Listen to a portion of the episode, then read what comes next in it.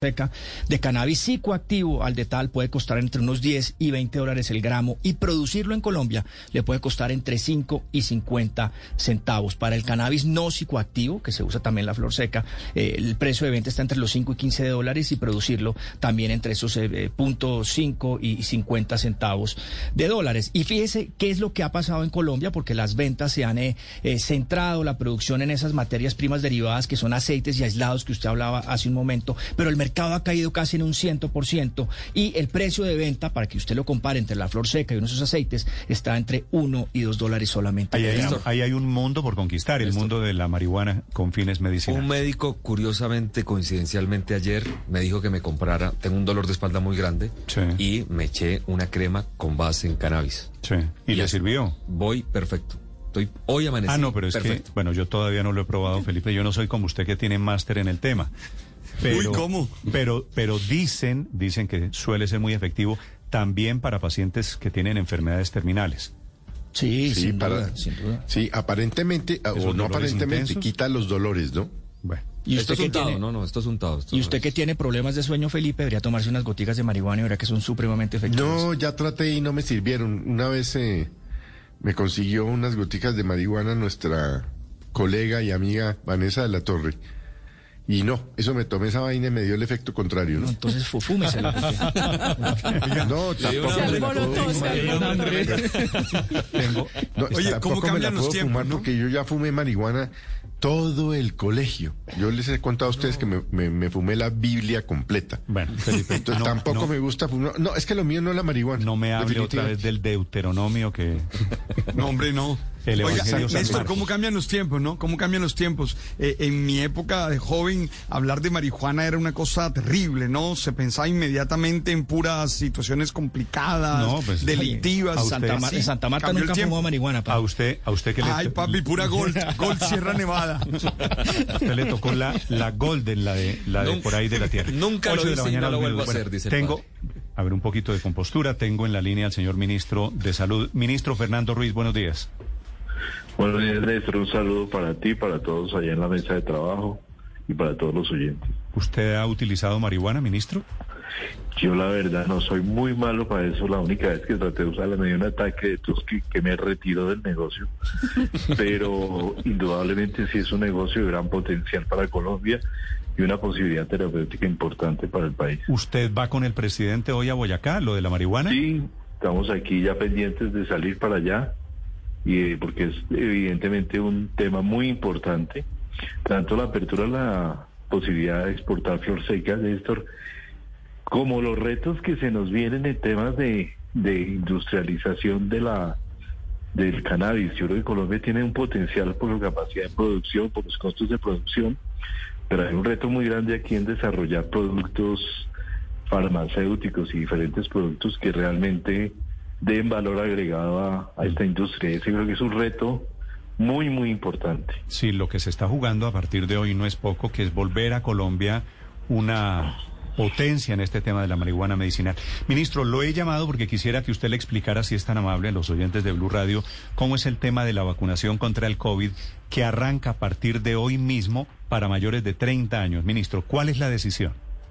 La decisión es que hoy podemos iniciar vacunación vacunación sin agendamiento para personas mayores de 30, de 30 a 34 años, con lo cual queda abierta también sin agendamiento la vacunación de toda persona mayor de 30 años en todo el territorio nacional, especialmente en grandes ciudades. También vamos a abrir vacunación eh, completa ya con etapas integradas eh, en los municipios de menos de 100 mil habitantes. Eh, y también vamos a tener desde hoy la vacunación, vacunatón de mujeres gestantes con la vacuna de Pfizer que ya se encuentra en el país. Ministro, usted entenderá que cuando abren un nuevo grupo etario o grupo de edades, pues hay personas que nos comienzan a preguntar, ¿y qué pasa conmigo que tengo 20 años o qué pasa con mi hijo que tiene 13 años? Eh, ¿Usted cree que eh, si estamos abriendo eh, estos quinquenios casi cada semana, los menores de edad podrían vacunarse más temprano que tarde en Colombia? ¿Como en como cuándo? ¿Como en cuántas semanas o meses? Pues si vamos como, si seguimos como que lo, lo esperado, tendríamos vacunando a todos los mayores de 20 años a mediados de agosto. Y ya entraríamos en el grupo de eh, menores de, de, menores de 20, donde también eh, yo diría que a partir de septiembre también contando con la evidencia que surja a nivel internacional sobre la eficacia de las vacunas en los diferentes grupos de edad. Hasta ahora solo están liberados los estudios sobre la vacuna de Pfizer, pero entre mediados de, entre mediados de agosto y mediados de septiembre saldrán seguramente los estudios sobre la eficacia de las vacunas de Sinovac, de Moderna e incluso de Janssen. Ministro, también ustedes anunciaron la apertura de la vacunación para los venezolanos que tengan el, el sistema de protección, pero ellos pueden ir todos de cualquier edad en este momento, podrían irse a vacunar todos los venezolanos. Los venezolanos, de acuerdo con los grupos de edad que tenemos abiertos, los venezolanos que tengan estatus regular en Colombia eh, pueden vacunarse al igual que los colombianos o al igual que cualquier otro residente en Colombia, en, de acuerdo con los grupos de edad que llevamos abiertos, también igual las eh, mujeres gestantes venezolanas también pueden hacerlo si tienen estatus regular. En las personas que no tienen ese estatus, la invitación es a, obtenerlo, primer tema. Y segundo, ya estamos tramitando, esperamos dar buenas noticias en corto tiempo de eh, temas de vacunaciones, vacunas donadas por cooperación internacional y a través del propio mecanismo COVAX para grupos poblacionales que no tengan estatus regular que, se, que en algunas ciudades del país son muy importantes porque constituyen parte relevante de la población. Entonces, en ese momento que tengamos esa disponibilidad de vacunas, estaremos ampliando, abriendo programas especiales con apoyo de cooperación internacional para la vacunación de esa población. Señor ministro, me están escribiendo, me reportan algunos oyentes que tienen problemas esta mañana de vacunación, de puestos de vacunación que no quieren vacunar, personas con la cédula, con, con demostrando que tienen 30 años o, o más de 30 años para este, este nuevo rango de 30 a 34 años. ¿Eso, ¿Eso cómo funciona? ¿Usted lo dice públicamente y ya es una orden o hay que esperar a que haya una circular del Ministerio públicamente de Ya, eh, Néstor, ya hay una resolución que se expide. Hay que tener un poquito de paciencia porque hoy por la mañana, en, una, en una hora, estamos iniciando el puesto de mando unificado, donde le damos también las instrucciones a todos los eh, a todas las eh, direcciones y secretarías de salud del país y a todas las CPS e y ya con eso seguramente tendremos la posibilidad de vacunación mucho más expediente. Sí, de todas maneras, ministro, hoy los de 30, eh, al futuro los menores de 20, pero la gran pregunta sigue siendo cómo hacer para llegar a la inmunidad de rebaño y lograr que el 70% de la población se vacune. Y en estos días hemos hablado mucho sobre la decisión del presidente Macron en Francia de volver o exigir el carnet de vacunación para todo lo que tenga que ver con eventos, espectáculos y, eventos en general, eh, como ir a restaurantes, bares, conciertos, eh, en fin. ¿Ustedes están pensando en esa idea, ministro? Mira, nosotros estamos primero pensando en el tema de abrir hasta la población mayor de 20 años y que no hay excusas de poblaciones, grupos que de adultos que no estén abiertos.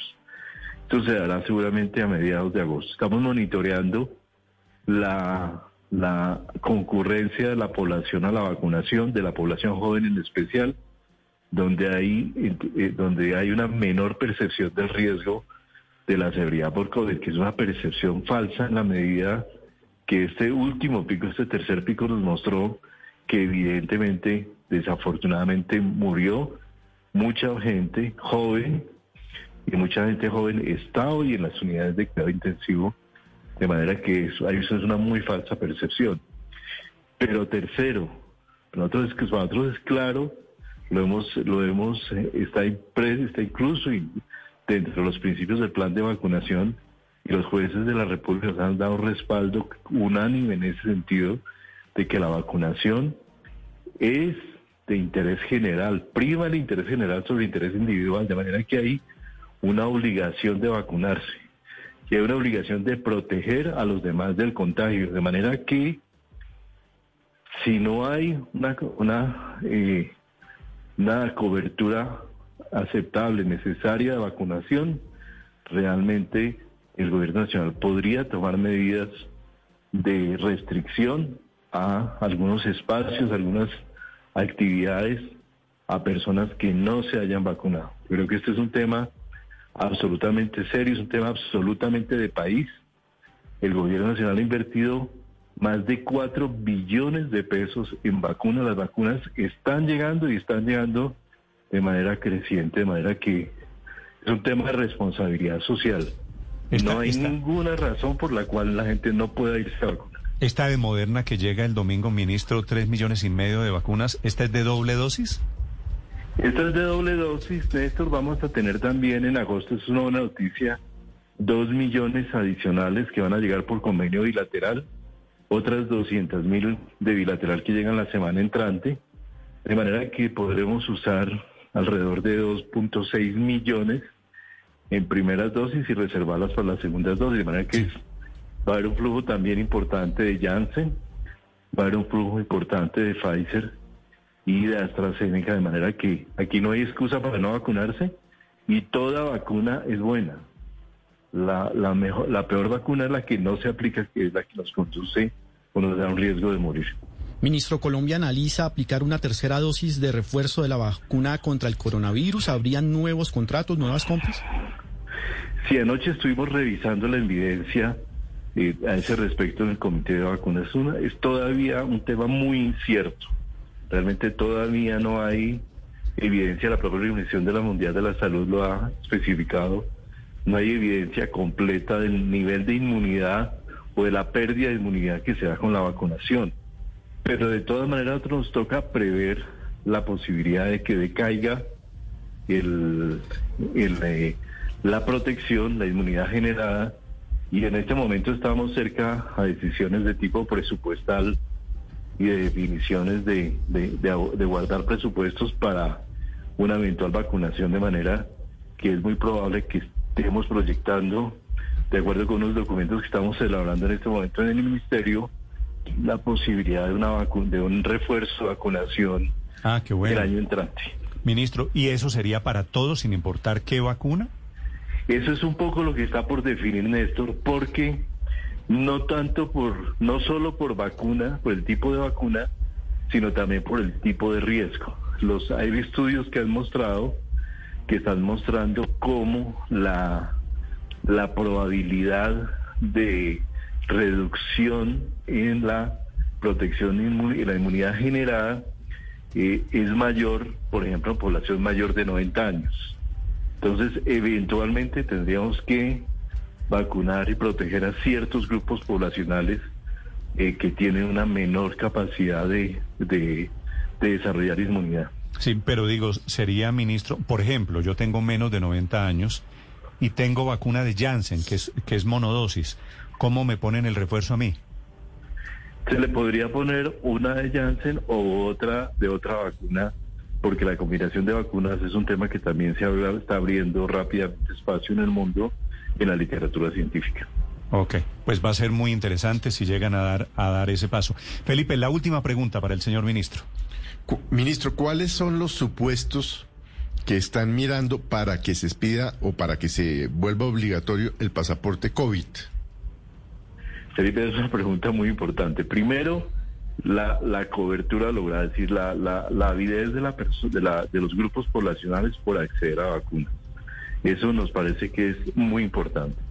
Segundo, la posibilidad que tengamos de registrar.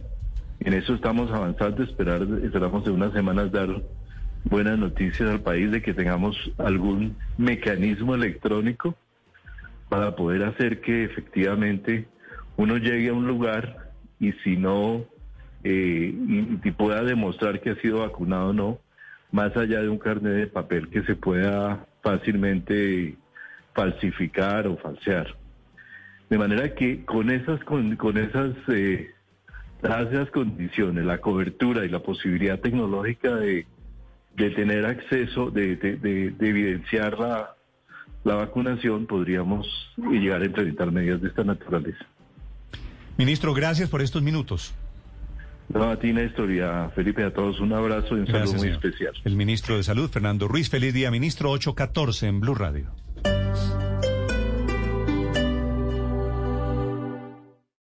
Esta es Blue Radio. Sintonice Blue Radio en 89.9 FM y grábelo desde ya en su memoria y en la memoria de su radio.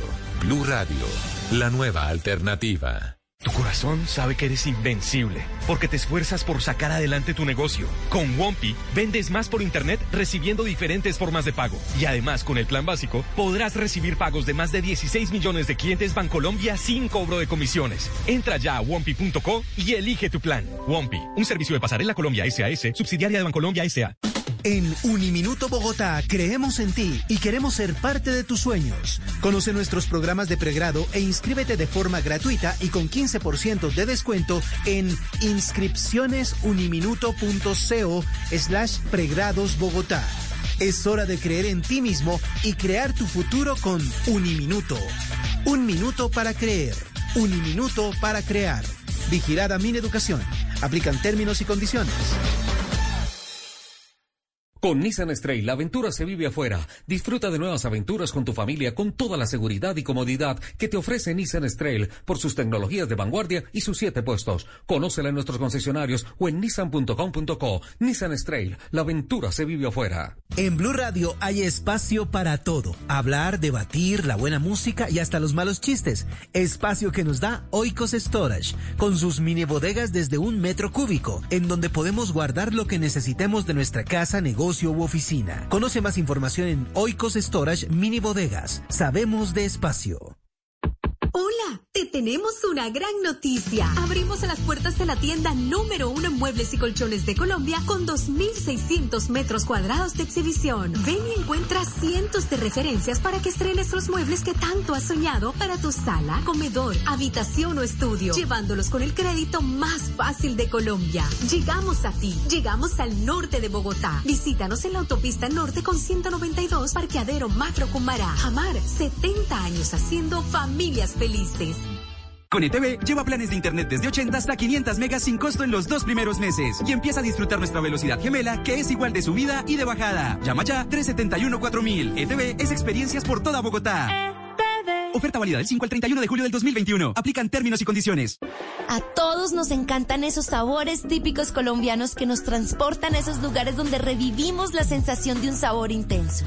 Prueba yogur alpina y sus tres presentaciones. Uvas pasas y sabor arequipe, cocada y lulada. ¿Y tú qué esperas para probar la intensidad de los sabores de Colombia? Para Teresa, Luis, Felipe, Andrea, María, Juan. José, Gabo, Don Lucho, Laura, Fernando y Fernanda, Flor, Dani. Para que todos reactivemos la vida, el país nos necesita unidos en una sola voz de aliento. Por eso, hoy nuestra voz dice, yo me sigo cuidando del COVID-19. Blue Radio.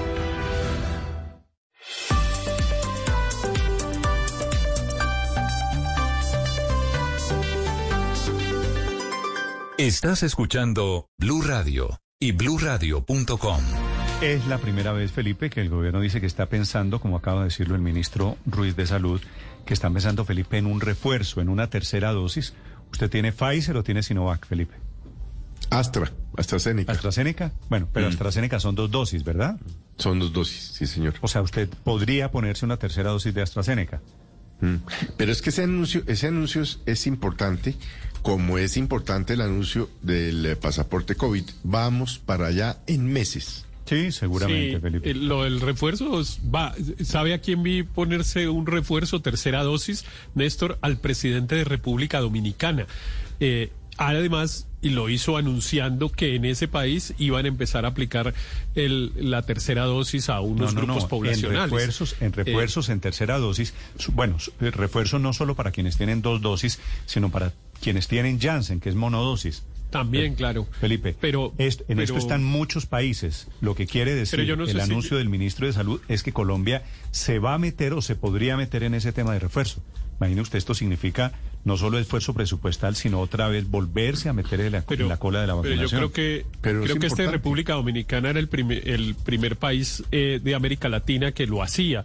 Eh, y, bueno, pues eso significa mucha plata, ¿no? Las, las vacunas costaron no sé, 5 billones de pesos, tengo la impresión que es el, la cifra que tengo. En Colombia vamos en 4, en este momento 4 billones, o sea... Bueno, o sea que nos tocaría la mitad, supongamos, si fue, pues para hacer una, una cuenta de servilleta, como decimos acá, eh, eh, o sea que nos costaría otros 2 billones de pesos o 2 millones y 2 billones y medio nos tocaría conseguir, que es un montón de plata y toda la operación logística nuevamente, eh, pues que es, que es bastante compleja, ¿no? Mm. Yo creo que ese además termina siendo una, una carga para las CPS muy, muy grande. Yo creo que ellos van a tener que hacer algo. Comienzo, Felipe, a inundarme de preguntas. Mm. Este, este es mi caso también, Lago, porque es mi caso, Felipe. Quienes tienen vacuna de Janssen, que es la vacuna de una sola dosis, acaba de decir el ministro de Salud. Yo. Usted tiene Janssen. Yo tengo Janssen. Le podrían poner, hay una especie de, de cóctel, de cóctel de vacunas y hay unas que son compatibles con otras. Si usted y yo tenemos Janssen Tito, es posible que nos, nos pongan como refuerzo, por ejemplo, una de Pfizer. O de Moderna, que van a llegar muchas. O de Moderna, sí, no sé, no sé, pero eso es lo que va a decidir el gobierno. Son compatibles. ¿Cuáles son compatibles? Me imagino que hay unas que tienen que tener unas características que las hagan más o menos compatibles que otras. En el caso que le digo, Néstor, de, del, del eh, presidente de República Dominicana, ahí en la nota que vi, contaban que él se había puesto las dosis de Sinovac y la tercera fue de Pfizer. Eh, y decían pues que había evidencia de que eso era mejor la mezcla y recomendaban y decían que ellos al menos iban a aplicarle justamente otra vacuna, o sea, el refuerzo era con otra y no con la misma. ¿Sabe quién tiene también vacunas diferentes? Para primera, primera y segunda dosis, por ejemplo, Héctor, para que usted lo meta en los cálculos. No es, el no es el presidente de República Dominicana, la canciller de Alemania, que se puso la primera dosis. Ya se puso de un laboratorio y la segunda dosis de otro laboratorio ah, enviando, pero es que ese es el cuento. enviando el mensaje de que hay vacunas que pueden ser compatibles. Pero miren Néstor que hace tan solo dos días la Organización Mundial de la Salud alertó sobre la tendencia de mezclar o combinar vacunas. Dijo que no hay suficiente información sobre los beneficios de este tipo, entonces todavía no hay la literatura existente para saber si uno puede hacer ese famoso cóctel de vacunas. Como sea, nunca vamos a salir de la cola de vacunación porque hasta donde tengo entendido, una vez más, los virus respiratorios necesitan vacuna una vez al año, como lo necesita el H1N1, que es la misma influenza, que usted se vacuna contra la influenza una vez al año. Y aquí también sería lo mismo. O puede que no sea un año, sino 18 meses, pero tendría que ser un círculo más o menos, un espacio de tiempo más o menos cercano, Néstor. Y obviamente esperando a ver cuándo se empiezan a morir los primeros que, se vacunaron para saber exactamente de cuánto es, ese lapso, porque esto es el, en vivo, ¿no? el vacunado más viejo se puso la vacuna cuánto, Felipe, en Colombia? ¿Febrero o marzo de este año? Más o menos, ¿cierto? Más o menos. Sí, O sea, han pasado cinco A finales de febrero. han pasado cinco meses. Mm. Incluso en Estados Unidos, donde se puso la, pusieron la primera vacuna, fue como en diciembre o en noviembre. Entonces, cada vez nos van diciendo la vacuna protege ocho meses porque van ocho meses, pero quién sabe hasta cuándo llegaremos con la protección que dan Ahora, esto tiene que esquema. Ser, tiene que ser, tiene razón un oyente aquí, Aurelio, que me dice, eso tiene que ser coordinado con los laboratorios. Usted dice, vamos a poner tercera dosis de cuál? Vamos a mezclarle Pfizer y vamos a mezclar Janssen, por ejemplo. ¿Quién responde? Si llega a pasarle algo a Puchetti. Mm. ¿Ah? Pero, Néstor, vamos, vamos para un escenario como la de la influenza, creo yo.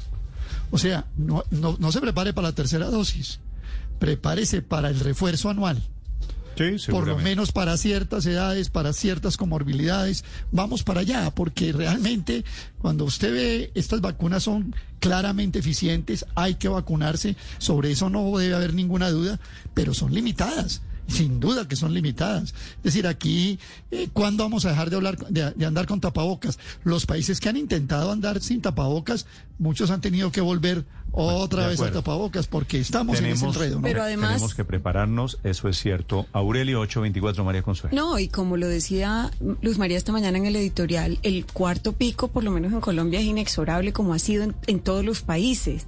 Y yo sí creo que en términos de costo-beneficio, eh, pues es mucho más barato pensar en comprar más, más refuerzos y más dosis para el año entrante, para estos ciclos epidemiológicos, que, que frenar la economía. Bueno, atención, a propósito, el gobierno de España está anunciando esta mañana que compra nuevas dosis, millones de dosis de Pfizer y de Moderna.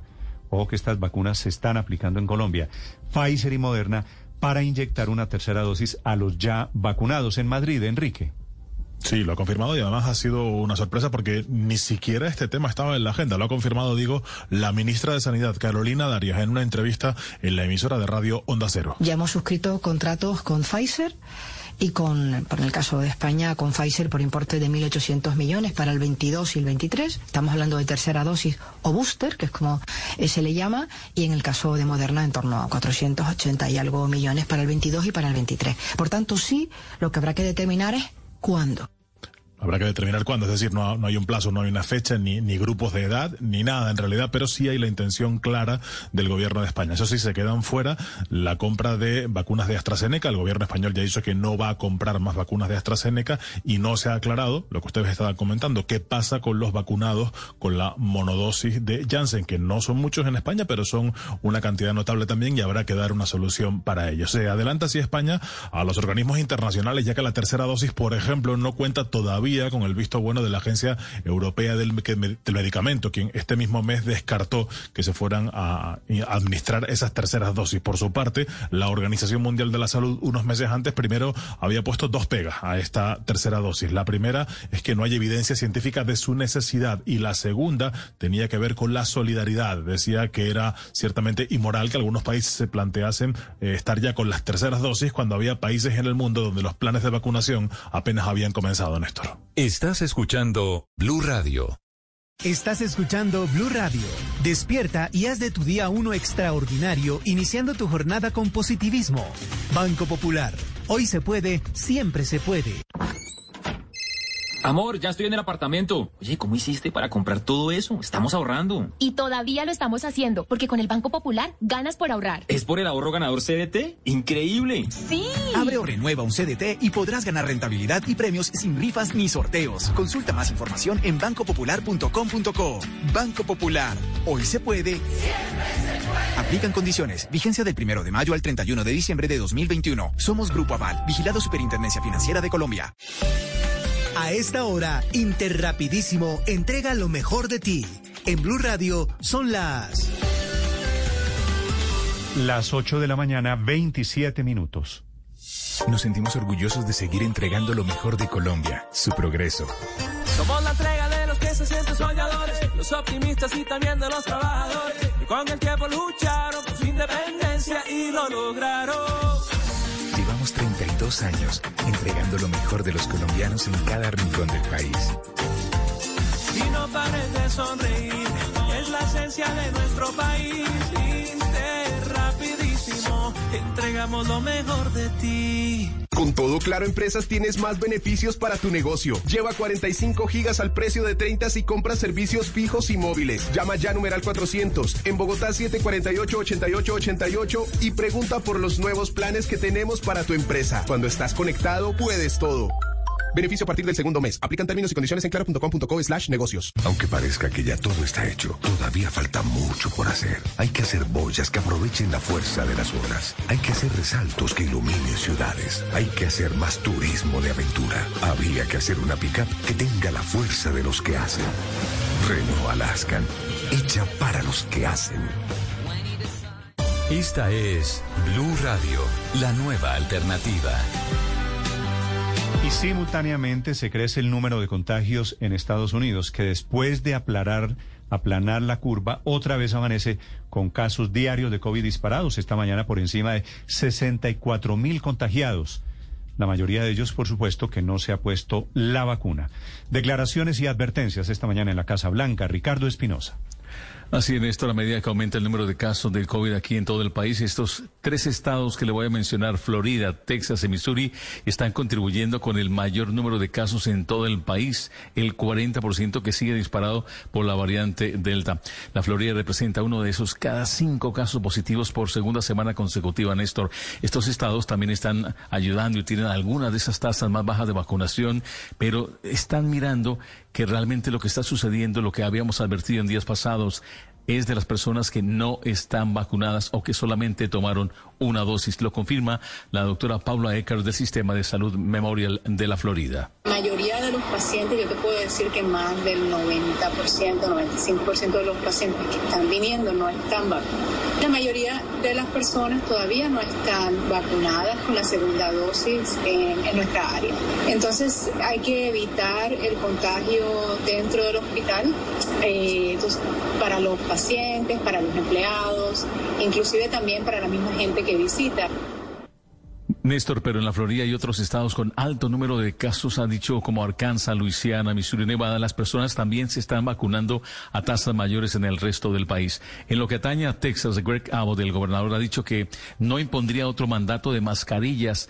Hay una veintena de estados que ya están recomendando que se pueda usar esto debido a los números que se manejen, si está acudiendo la gente a vacunarse o si realmente los casos siguen disparados.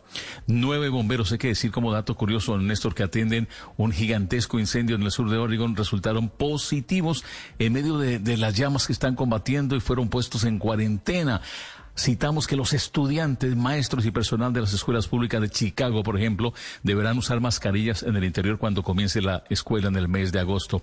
Y varios sistemas hospitalarios de Carolina del Norte están requiriendo que todos los empleados reciban la vacuna del COVID para continuar trabajando presencialmente. En Kentucky, por ejemplo, Néstor, el 95% de todos los casos, el 92% de hospitalizaciones y el 89% de todas las muertes entre el primero de marzo al 21 de julio se han producido entre personas parcialmente vacunadas o no vacunadas. Y me despido con esta. Estados Unidos está tachando hoy de irresponsable y peligroso el rechazo que ha hecho el gobierno chino para permitir que la Organización Mundial de la Salud comience la segunda fase de estudios para ver dónde comenzó el virus, si fue en el laboratorio de Wuhan. Esto ha dicho Ned Price, el vocero del Departamento de Estado. Uh, we've seen the PRC's comments today. As you heard from my colleague at the White House, we are deeply disappointed. Está uh, sencillamente haciendo referencia de la misma declaración que hizo más temprano la vocera de la Casa Blanca, la señora Psaki, sobre la irresponsabilidad del gobierno chino de no permitir esta claridad ante el mundo, Néstor. Gracias, Ricardo. Eso es en los Estados Unidos. En Colombia pone en Twitter una denuncia al exministro de Medio Ambiente, Manuel Rodríguez, y como cada vez que hay una denuncia sobre temas ambientales, se prende Twitter, literalmente. La denuncia es que van a construir un ecohotel en un parque natural que se llama Chingaza, que queda aquí saliendo por el occidente de Bogotá hacia los llanos orientales. Esta es la denuncia, que van a construir un ecohotel. Es cierto, doctor Orlando Molano, director de Parques Nacionales de Colombia, buenos días. Néstor, muy buenos días, un saludo para usted, la mesa de trabajo, muchas gracias por invitarme de nuevo a su programa. ¿Cuál es la verdad? Eh, ¿Es un es un ecohotel nuevo, doctor Molano, lo que van a construir en Chingaza? Néstor, yo quiero ponerlos un poquito en contexto. El tema, el tema del ecoturismo en parques nacionales está regulado. En el Parque Chingaza en particular ya existe ecoturismo comunitario, ya existe, ya hay alojamiento ya la gente se puede quedar, tenemos zonas de camping, tenemos habitaciones construidas, tenemos restaurantes, pero además no es de hace cinco años, eso tiene más de 30 años de construido. Lo que estamos haciendo, Néstor, es revisando cuando llegamos a parques, quiero contarle, cuando llegamos habían solamente ocho parques, ya llevamos 17 parques, y nunca se le ha invertido un solo peso a la infraestructura de parques nacionales. Lo que estamos haciendo es buscando la renovación de toda esta infraestructura desde las cabañas, los baños, las plantas de tratamiento y por supuesto Chingaza entra dentro de esta fase. Allá lo que vamos a arreglar, por supuesto, es todo y mejorar la zona que tiene de alojamiento, las zonas de camping, los restaurantes y la ecotienda que ya existe en este momento en el Parque Chingaza. Pero es decir, entonces la denuncia del exministro Rodríguez es cierta, si hay un nuevo hotel en Chingaza, doctor Molano. No, no, señor. No, no, no. Lo que le estoy diciendo es que ya está construido la zona de alojamiento. Lo que vamos a hacer es arreglar lo que está ahí. Los pisos, los baños, los senderos. Eso ya, está, construido. ¿El concepto de arreglar qué quiere decir? Cambiar los pisos, Néstor. Cambiar eh, los senderos. Las plantas de tratamiento ya están colapsadas. Hablo de las, de las aguas residuales. Hay que construir nuevas plantas Eso todo tiene un reglamento en parques nacionales. En parques nacionales tenemos unos planes de mejoramiento y hay unos decretos que nos rigen a nosotros. Así que yo le garantizo, Néstor, que absolutamente todo lo que hagamos va a estar sobre la ley que obviamente nos protege en parques nacionales. Téngalo por seguro que no voy a hacer ni ecotel, ni voy a construir allá pisos de eh, hoteles, ni nada por el estilo. Es arreglar y adecuar lo que ya está en este momento. las fotografías que yo estoy viendo de ese ecotel son unas casitas muy humildes, doctor Molano, básicamente en la mitad del parque natural. ¿Cuál es la reglamentación? ¿Qué, ¿Qué está permitido y qué no allí? Sí, muy bien. En esto nosotros, en, digamos, en todo ese proceso, eso que usted ve son construcciones de más de 30 años. Ya no cumplen muchas, eh, por supuesto, con toda la reglamentación que está ahora, sismo resistente, en fin. En este momento ya estamos, de hecho, en construcción en los senderos. Son senderos de, de madera, amigables con el medio ambiente, que protegen, que bajan las tensiones.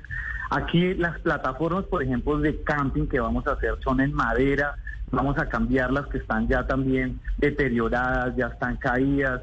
Esto ya tiene baños, vamos a cambiar obviamente esta zona de baños para mejorar la zona de baños, hacer las plantas de tratamiento. Eso es lo que está dentro del plan de mejoramiento. Quisiéramos hacer, por supuesto, en todos los parques, pero no nos alcanzan los recursos y Chingaza pues es uno de los que quedó priorizados pues por supuesto por el valor ambiental que tiene también cerca de Bogotá para que los colombianos y bogotanos lo conozcan. Doctor Molano, entonces, según usted nos dice, ¿no van a construir un edificio nuevo al lado? No, señora, no, señora.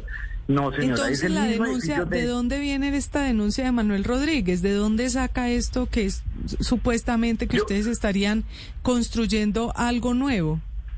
Yo lo que creo es que está, digamos, mal, mal informado.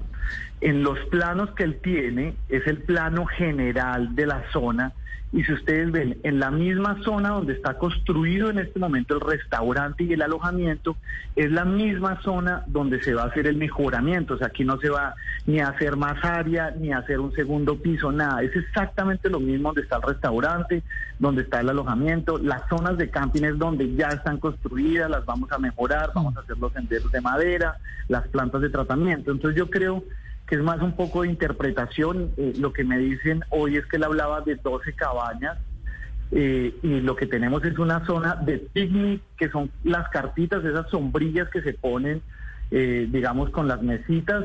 Pues lo que yo supongo es que él dice que hay 12, pues yo conté 12 mesas de esas. Entonces en el plano de verdad se ven grandes. El plano que él tiene es uno de los esquemas básicos. Pero no son, no son 12 cabañas, sino 12 sombrillas. 12 sombrillas, sí, es que están mejor dicho, hay un sendero y hay 12 sombrillas, dice zona picnic. Entonces yo lo que supongo es que él dice que ahí hay 12 cabañas. No, son 12 sombrillas con mesas para que la gente que llegue, que no se va a quedar, pues pueda almorzar en esa zona de picnic. Claro, ministro, pero de todas maneras arreglar lo que ya está es arreglar para que vaya más gente, para atraer más turistas. Y si no, entonces, ¿para qué más? ¿Para qué se arregla? ¿Han calculado ustedes cuántos turistas más podrían recibir y podrían visitar Chingaza tras este plan de mejoramiento? Mira, esta es una maravillosa pregunta, les quiero, les quiero contar y poner en contexto. Parques Nacionales tiene 62 áreas protegidas de las cuales 36 tienen vocación ecoturística. A esas 36 pueden ir hoy 3.685.000. Miren, Néstor, hoy van solo 2 millones de personas, pero cuando yo hice esa cuenta, pues supuse que iban a todos los parques. ¿Y de dónde saca usted la cuenta que pueden ir 3 millones y pico? Porque las cargas ya están establecidas en parques nacionales. Son unos planes de carga para cada uno de los parques. Eso ya está. Hoy sin tocar, sin tocar un parque, pueden entrar 3.685.000. Eso ya está establecido en parques nacionales. Por ejemplo, el Parque Chingaza puede recibir 85.000 personas, pero a lo que voy, Néstor, es que van solo 2 millones de personas, pero 1.300.000 van a Corales y 450.000 van a Tairona. 200.000 personas van a todos los parques. Lo que me pregunta Paola es cuántas podrían ir. Hoy pueden ir 85.000 personas al Parque Chingaza, solo van 15.000, sin tocar nada con los mejoramientos podrían ir más. Va, menos del 20%. Este, estos parques, doctor Molano, estos parques, a mí me interesa, yo nunca he ido de turismo a estos parques, por ejemplo, le soy sincero. ¿Esa, ¿Esa operación la maneja un privado o tengo que reservar en una oficina del gobierno? También es un tema en el que estamos trabajando. En este momento hay algunos, eh, la verdad que tienen concesión. Lo que estamos buscando es que parques nacionales tengan el control. Eso ya está inventado. Que cualquier persona, ya sea en Colombia, en Bogotá, en Ecuador, en Estados Unidos, en cualquier lado pueda hacer una reserva y entrar al parque. No se podía hacer. Si usted va a hacer hoy la reserva a Chingaza, le toca ir a pagar, pero además los invito a todos. Pueden ver los osos, pueden ver venados. Pero me toca, pero me toca ir a pagar a dónde. Lo que quiero que me digas a dónde voy para ir a Chingaza, por entonces, hay que, hay que hacer una reserva, hay que pagar. Allá hay una corporación, en este momento tenemos una un, un contrato de ecoturismo comunitario, son contratos que ya llevan inclusive más de 10 años, contratos que ya se están terminando, que también eh, el señor Manuel estaba molesto porque se están terminando los contratos ya, contratos además que no eran tampoco muy beneficiosos para parques nacionales. Eh, y usted puede hacer la reserva, ya sea en la página de parque, y usted puede pagar en Banco de Bogotá y le hacen la reserva para que vaya allá. En algunos casos, como tienen que ser con operadores para que lo acompañen, en este caso está Corpo Chingaza, ellos, ellos lo acompañan en todo el proceso y ellos cobran eh, una plata por acompañarlo en el parque. Sí, pero hay, hay un operador que me diga a mí, venga, pague aquí, el viaje se demora tanto porque falta una gran cantidad de información alrededor de todo esto, doctor Molano. Sí, es cierto. En todos los parques tenemos operadores eh, que nos ayudan también con los turistas. Cuando, cuando hacen, por ejemplo, en el Parque Chingaza tenemos dos opciones. Los que se quedan allá, que es lo que usted me está preguntando, es ese operador del Corpo Chingaza, usted le paga Corpo Chingaza directamente. Ellos nos tienen que pagar a nosotros un fee de todo esto, de todos los ingresos que llegan al parque por el operador pero directamente también usted puede pagar al parque cuando no se queda y hace recorridos, entonces usted hace la reserva y paga unos dineros para el parque pero la verdad, directamente. Doctor Molano, con todo el respeto, este tema de turismo a los parques nacionales está por desarrollar. Sí, de acuerdo, estamos trabajando en eso, pero la licitación de hecho, eh, Néstor, para la taquilla, es que, es que no puede ser que uno no pueda hacer una reserva ni siquiera por internet, no lo puede pagar usted directamente. Por eso le digo, lo que hay es que llevar más gente en plan de turismo a los parques, no llevar menos, porque si no eso termina siendo, ¿para qué tener parques si uno no los puede visitar, si uno no los puede conocer, si no los puede disfrutar? Así es, el reto, Néstor, es que vaya más gente. De hecho, estamos en eso. Mire, cuando mejoremos la página, que ya la licitación sale para la taquilla, debe estar saliendo en unos 15, 20 días, pues ya vamos a tener una página una página de PSE para que la gente pueda hacer la reserva. pero a estas, alturas, a estas alturas estar pensando en mejorar la página, así parece, parece un chiste. ¿Cuánto es de aquí a Chingaza, doctor Molano? Hora, hora y media, la verdad, hora y media. Pues es, un parque extraordinario. Yo también lo vi así, Néstor, cuando lo llegué. No puede ser que en 20 años no se ha hecho una página para poder hacer una reserva en un parque nacional. Totalmente de acuerdo. Mm. Doctor Molano, muchas gracias. A usted, Néstor, por la invitación. ¿Usted tiene de casualidad lista a la mano de parques a los que podemos ir? No la tengo acá, pero tengo ya 16 parques. Yo más o menos aquí me la sé, no la tengo, pero mire, podemos ir a Tairona, podemos ir a Chingaza, Gorgona, Malpelo, Otunquimbaya, eh, Nevados, Cocuy, Farallones, Utría, Cueva de los Guácharos, eh, Flamencos, Estoraques. Pues mire este parque. Mire, este parque, este parque, perdón, me interrumpo. 11 años este parque cerrado, Estoraques. 11 años cerrado, por una cosa mínima. En tres meses llegamos y lo abrimos. Ya los colombianos pueden ir al norte de Santander y visitar este parque. La Macarena se abrió hace 15 días, eh, la Macarena y Tinigua. Entonces, pues ya son 17 parques que pues y este año vamos hay, a unas, hay unas imágenes divinas. Todos estos parques, de pronto aprovechar este momento para decir, vamos a los parques, que puede ser un gran plan. Doctor Molano, muchas gracias. A usted por la invitación, Néstor. Felipe, vamos a los parques, es decir, ir a Chingaza. Sí. No sea chocho, ir a Chingaza es sacarlo a usted del apartamento, una hora y media. Imagínese la delicia de ir a conocer eso. Usted sabe que yo, yo ya conozco Chingaza. Hace muchos años subí. Eso es de una belleza absolutamente impresionante. Es que lo que dice el doctor Molano es realmente cierto.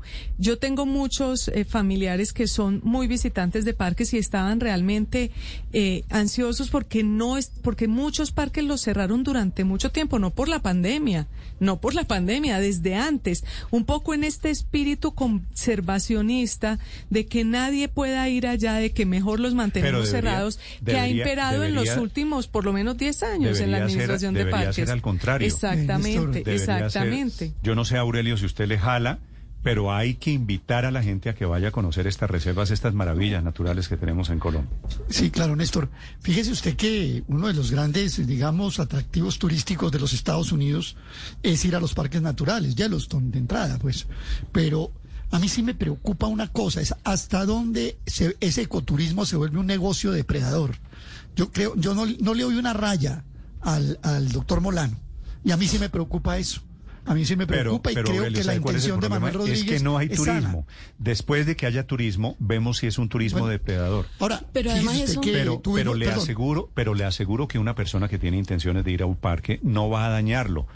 Eh, la, persona por naturaleza que quiere ir a un parque natural, que tiene la intención de ir a un parque natural, sabe que no va a echar colillas, sabe que no va a llevar vasos plásticos, un larguísimo etcétera, que para eso es que hay regulaciones, Aurelio. A mí lo, que, él explicó, y lo que él explicó es que hay una carga determinada para cada parque. Ese es un dato importante, ¿no? Es decir, usted a un, a un parque le puede meter una carga determinada de visitantes, no más. Ah, por eso me preocupa que cuando esto se empieza a, volver negocio...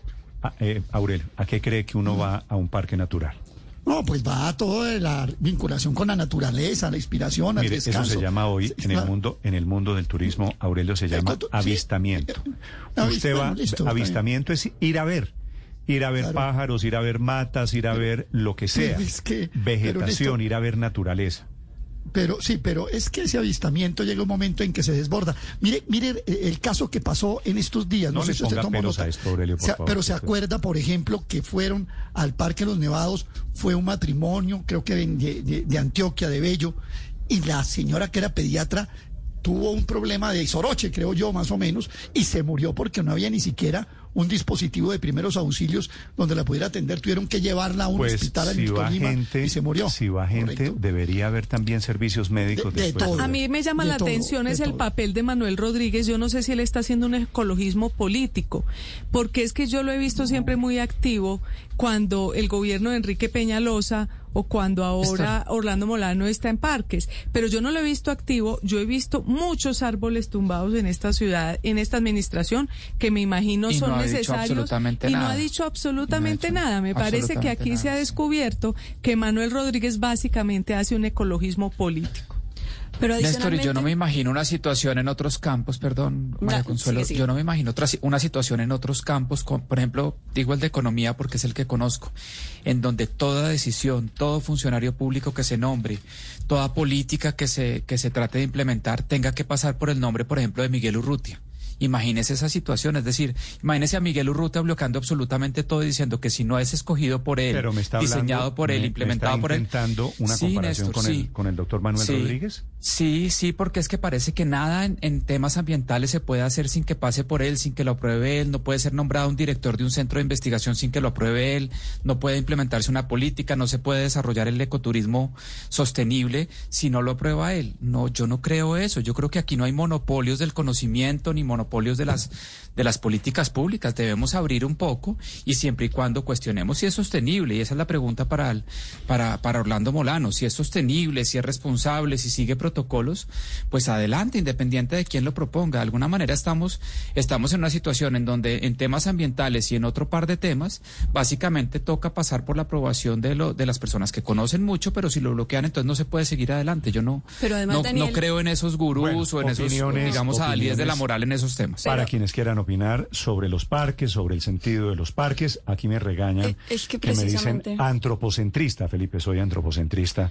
porque digo que los parques deberían ser para el disfrute No, es que de hecho el sistema de áreas protegidas de Colombia y de reservas de la sociedad civil y de parques naturales precisamente tiene unos propósitos. Uno de los propósitos es la conservación de los ecosistemas, o sea, que puedan seguir existiendo. Pero otra de sus razones de ser es la educación ambiental. Nadie cuida lo que no conoce. Y si uno no conoce esa riqueza de diversidad biológica que existe en Colombia, pues no sabe qué es lo que tiene que cuidar y no se compromete con las actuales y las futuras generaciones en, conservar esa riqueza. Entonces, de la mano del conocimiento científico, de la conservación ambiental, va la educación y el conocimiento de esos ecosistemas y esa riqueza. Aquí me hablan de, Chingaza, que me dicen Andrés Chingaza es la provisión de agua para Bogotá. Ahora, la provisión de agua para Bogotá viene desde la represa de Chingaza. Y claro que hay un parque natural ahí de del cual depende pues el medio ambiente de la zona. Pero ojo que estamos confundiendo hay dos cosas diferentes. Uno es la represa y otro es el parque natural. El tema también ahí es de los frailejones, que son fábricas naturales de agua. Claro, pero, pero los parques naturales, Felipe, como usted sabe, usted va a Yosemite en Estados Unidos y usted puede visitar parques naturales. Visitar un parque natural no significa dañarlo, que es lo que le quiero decir. Es que es la gran estrategia de conservación del mundo. La gran estrategia de conservación de los parques es hacer un ecoturismo sostenible. Lo otro, cerrarlo, no, lo sostiene y que existan incentivos para hacer ese ecoturismo sostenible. Sí, pues Felipe, hay que mejorar. No es que nos vamos a los extremos, Felipe. estoy de acuerdo con usted. Seguramente somos un poquito necios y en estos parques, claro que hay que tener una gran disciplina. No podemos ir a dañar cosas, ir a botar cosas como hacemos pero, en otros. Pero nos vamos un poco a los extremos, eh, Néstor. Es decir, o, el cierre total, absoluto, que esto hay que mantenerlo como en una especie de cofre o, pensar en un turismo absolutamente depredador, como han dicho aquí, en el que uno se imagina un paisaje eh, de estos, por ejemplo, de un páramo como el Chingaza lleno de botellas de cerveza o de agua y de restos de comida y todo eso, pero yo no entiendo por qué no podemos encontrar un término medio cuando tantos países del mundo lo han encontrado y el sector del ecoturismo en varios países, incluso de América Latina, es un sector importantísimo de su economía. Lo primero, eh, lo primero que le piden a usted cuando visita un parque natural es no lleve eso no lleve plásticos, no, no lleve nada que dañe el medio ambiente. Sí, pero... Obviamente es una visita con un carácter diferente a cuando usted va a hacer ese turismo que es un poquito depredador efectivamente, pero, señor. Pero Néstor, los parques los parques naturales más visitados, como lo dijo el doctor Molano, eh, son el Parque Tairona y el Parque de las Islas del Rosario. Los de la costa, claro. Y en, pero en ambos hay, digamos, antecedentes de un turismo dañino, sin duda. Eh, por ejemplo, en los corales de las Islas del Rosario, permanentemente hay que estar sacando plásticos que, que acaban con los corales literalmente. Y entonces todo eso que ustedes están diciendo, pues la verdad es teoría. Y a mí me parece bien que el doctor Manuel Rodríguez esté permanentemente levantando la mano. Ese es un derecho ciudadano y incluso un deber de los ciudadanos. No sé por qué molesta Pero que, también haya, haya control. lo que pasa es que han tumbado tantos árboles en esta ciudad. Usted vaya a la, a la Vanderhamen y ve que en la conejera. no, lo que quiero decir es que no puede ¿por ser. ¿Por qué protesta para unas cosas y no para otras? Exactamente. Pues porque no puede estar protestando por todo. No, porque es que, protestó por un arbolito en el Parque del Japón, que hoy el Parque del Japón es lo mejor que le pudo haber pasado a esa comunidad, pero no protesta porque en la reserva Anderhamen acaban de tumbar más o menos, yo creo que. Eh, más de 200 pinos, él no se ha fijado en eso, a él no le interesa eso, sino le interesa poner pereque político, le interesa es hacer oposición política con el tema ecológico. Bueno, opiniones. Como se dan cuenta, padre, uno habla de temas ambientales y surgen unas pasiones notables, afortunadamente. acabo de ir. Ojalá fuéramos así de coherentes, porque Héctor tiene razón. Usted va a las Islas del Rosario, que hay, un, parque, mucho hay un parque natural ahí, y eso es un desastre, la verdad, que nos debería avergonzar a todos como sociedad. Acabo, de, ir al Parque Tayrona la semana, esta semana. Acabo de estar en el Parque Tayrona y quiero decir de que hemos avanzado mucho en el turismo ecológico, en el cuidado del parque. También yo era muy enemigo de, cualquier manifestación dañina contra este parque, pero hoy creo que hemos avanzado. Te doy testimonio de eso porque acabo de estar allí. Ok, bello el Tayrona, ¿no es verdad? Sí, hermoso siempre en cualquiera de sus playas. 8 de la mañana, 53 minutos. Regaños recibo en este momento. Afortunadamente hay gran conciencia ambiental. Ojalá esa conciencia se tradujera siempre en hechos concretos. 8.53 minutos, sigue el desfiletito de los países. ya terminó, acaba de terminar. El último fue Japón y ya seguramente después hubo un lindo show de tecnología, de luces, de niños, la canción de John Lennon y Magic, espectacular, sonó. Y en este momento se vienen los discursos. Tokio 2020 Estás escuchando Blue Radio.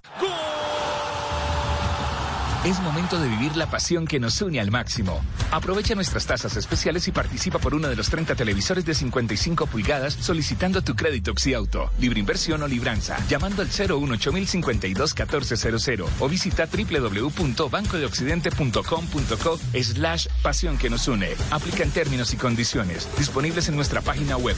Banco de Occidente, del lado de los que hacen. Somos Grupo Aval, vigilado Superintendencia Financiera de Colombia. Aunque parezca que ya todo está hecho, todavía falta mucho por hacer. Hay que hacer boyas que aprovechen la fuerza de las olas. Hay que hacer resaltos que iluminen ciudades. Hay que hacer más turismo de aventura. Había que hacer una pickup que tenga la fuerza de los que hacen.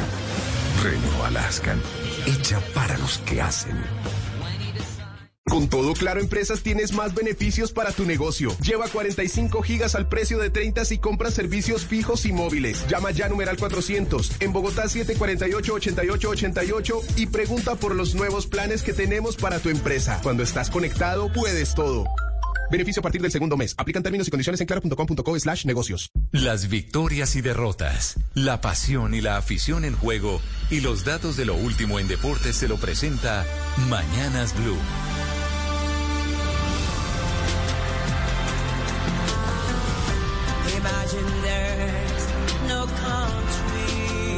Uno de los momentos más lindos de esta ceremonia de inauguración.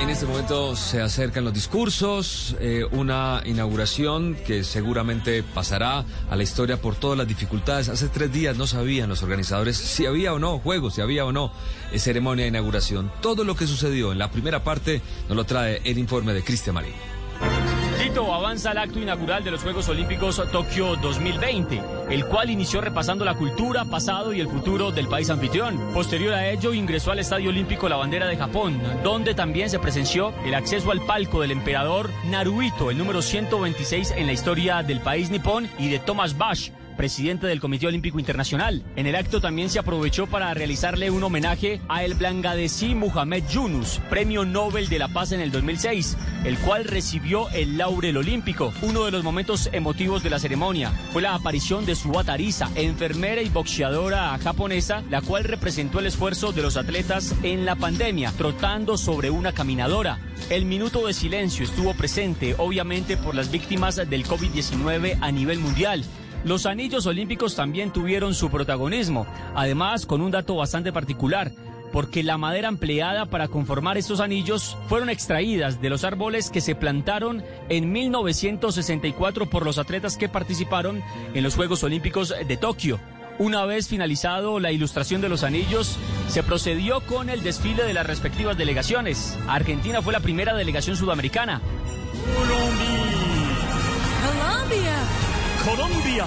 Colombia desfiló por el Estadio Olímpico en la posición 69, vistiendo un kimono de color azul oscuro, blanco y amarillo. Por supuesto que no podía faltar una prenda tradicional de nuestra nación, y se trata del sombrero volteado. La caravana colombiana estuvo liderada por la atleta Catherine Ibargüen y por el boxeador Juergen Martínez. Así sucesivamente fueron desfilando las 206 delegaciones que estarán en estas justas. Llamó poderosamente la atención que la delegación de Kirguistán al final tomó la determinación de no usar el tapabocas.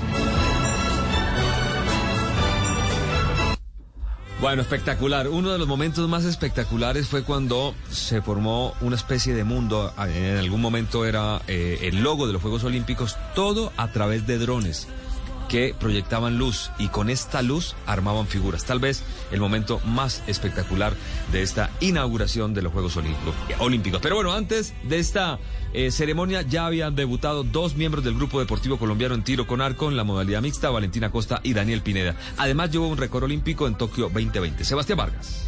Hola Tito Oyentes, feliz mañana para todos. El tiro con arco le ha dado a Colombia sus dos primeros participantes en los Juegos Olímpicos de Tokio 2020.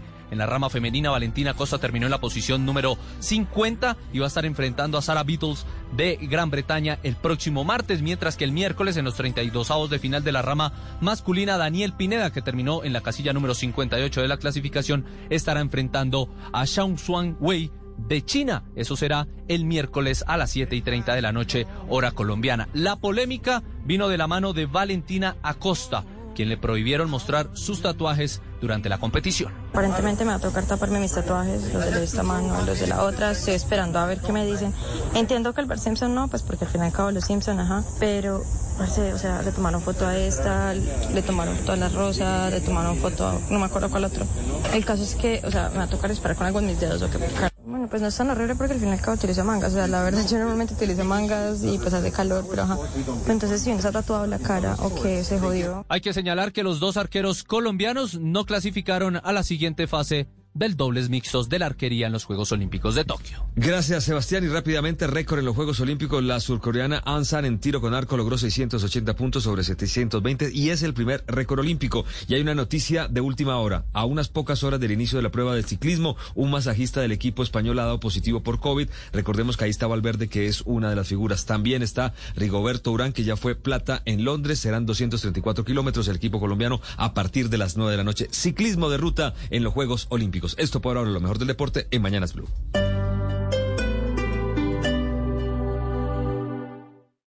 Esta es Blue Radio. Sintonice Blue Radio en 89.9 FM y grábelo desde ya en su memoria y en la memoria de su radio.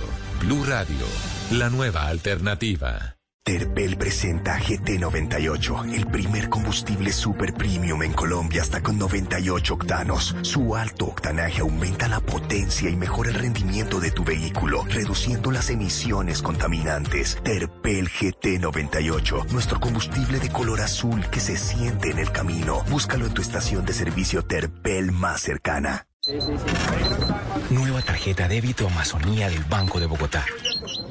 Convierte el 1% de tus compras en aportes para la reforestación del Amazonas. Y por cada dos árboles plantados por los colombianos, el banco siembra uno adicional. Pídela en bancodebogotá.com. Banco de Bogotá. Cambiando contigo. Somos Grupo Aval. Vigilado Superintendencia Financiera de Colombia. Vigilado Fogafín. Aplica en términos y condiciones.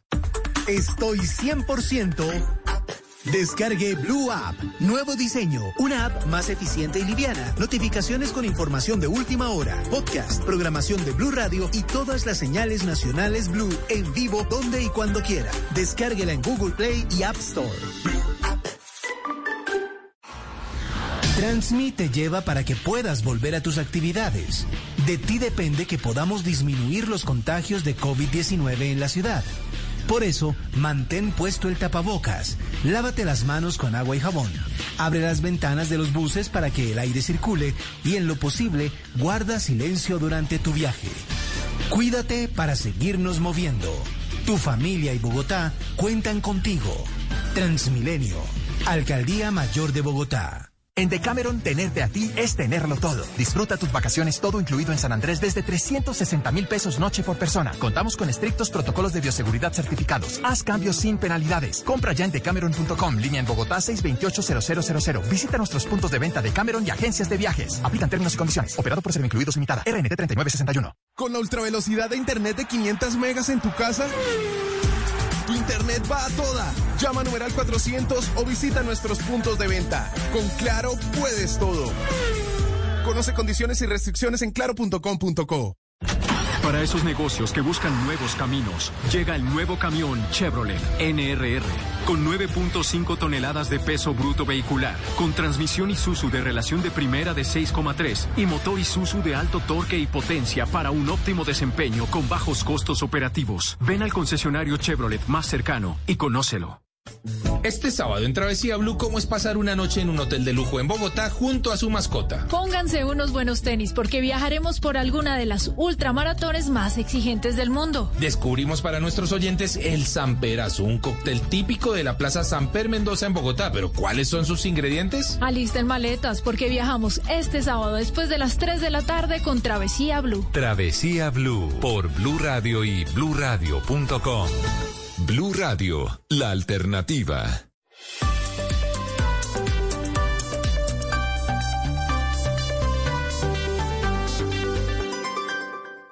Si acaba de llegar a Blue Radio, esto es lo que está pasando y lo que se ha perdido. Presenta Universidad de Boyacá, 41 años de liderazgo educativo, innovación y compromiso social.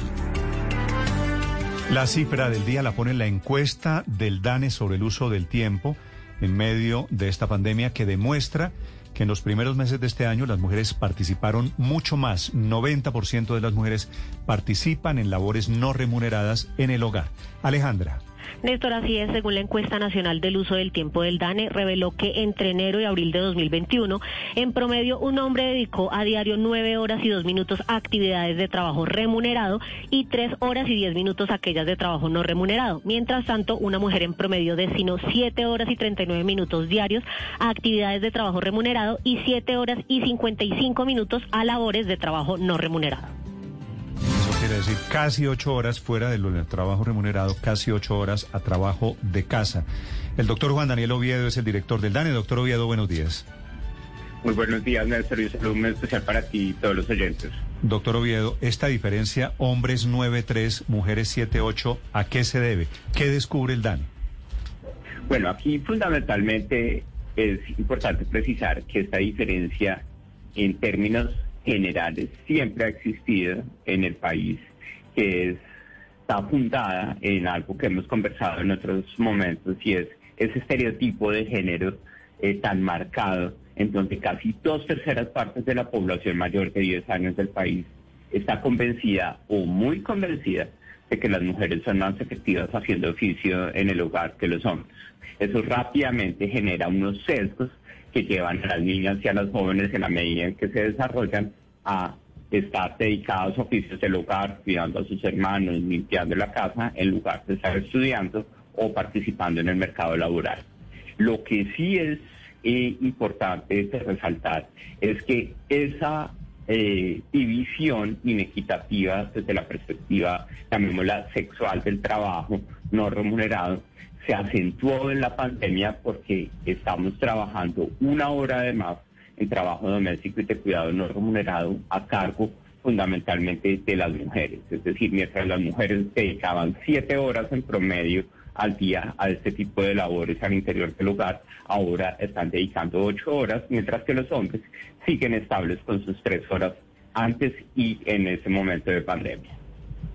Es decir, doctor Oviedo, que con la pandemia los hombres no apoyaron más las tareas del hogar. ¿Eso no se vio? Exactamente. En promedio, los hombres de más de 10 años están dedicando las mismas tres horas. Incluso hubo una reducción que no es estadísticamente significativa de 13 minutos, porque antes de la pandemia, es decir, en 2017, que es cuando tenemos una medición comparable con esa que estamos presentando, eran 3 horas 23 minutos y ahora 3 horas 10 minutos. Sí, es decir, tienen razón algunas personas aquí que me dicen, doctor Oviedo, esto no es ningún descubrimiento, esto es ponerle cifras a lo que todos sabíamos, que los hombres somos más ociosos, más holgazanes y quienes llevan el trabajo del hogar son las mujeres. Exactamente. Sin embargo, lo, lo preocupante es que en esa división tan inequitativa, y pues las mujeres están pagando un costo más alto. Entonces, no solo vemos a las mujeres pagando un precio más alto en el mercado laboral en el sentido de mayores incidencias de desempleo, empleos más vulnerables, sino que al interior del hogar también están sobrecargados con estas responsabilidades que son importantes desde el punto de vista social. Precisamente, director, como todo en la vida es relativo, ¿cómo nos deja esto parados frente a otros países de la región? Es decir, nuestros hombres son más ociosos y holgazanes y nuestras mujeres más trabajadoras en, en los, eh, pues en, en las labores del hogar que las del resto de América Latina. Bueno, cuando nosotros nos comparamos con América Latina, eh, esta eh, repartición inequitativa del tiempo de trabajo doméstico y de cuidado no remunerado en Colombia es una más es una de las más destacables de los países comparables con este tipo de medidas como son Chile y México. Sin embargo, un elemento que eh, es importante precisar es Colombia en este momento es el único país de América Latina y el Caribe que está desarrollando esta encuesta de uso del tiempo en un contexto de pandemia. Es decir, somos los únicos que vamos a poder evidenciar que esa hora además que están cartando las mujeres en promedio y sobre todo esa hora 43 minutos de más que están dedicando ya no cualquier mujer promedio de más de 10 años, sino las madres que tienen hijos o hijas presentes en el hogar. Doctor Oviedo, muchas gracias. Bueno, un saludo muy especial, que estén muy bien. Es el director del DANE. Víctor, repito la cifra, un hombre trabaja nueve horas trabajo remunerado y tres en el hogar. Una mujer trabaja Tres y bajando, ¿no? sí, sí, de acuerdo. Y una bajó mujer, 13 al minutos, pero bajó. Trabaja siete horas eh, trabajo remunerado y ocho en el hogar. O sea, si usted suma, la mujer tiene 15 horas y esto es lo que produce el agotamiento. Esta es la confirmación o de nuestro machismo o de nuestra Pero, discriminación. y, y- pero más, más que eso, No Néstor, lo dude. por, por estas, por estas ocupaciones en la casa, las mujeres están perdiendo muchas posibilidades para trabajar, para estudiar. Eh, esto, yo creo que esto está explicando eh, parte de ese elevado desempleo en, en las mujeres, pues que el mismo DANE nos ha reportado, Néstor, que está muy por encima del promedio nacional y muy por encima del desempleo de los hombres.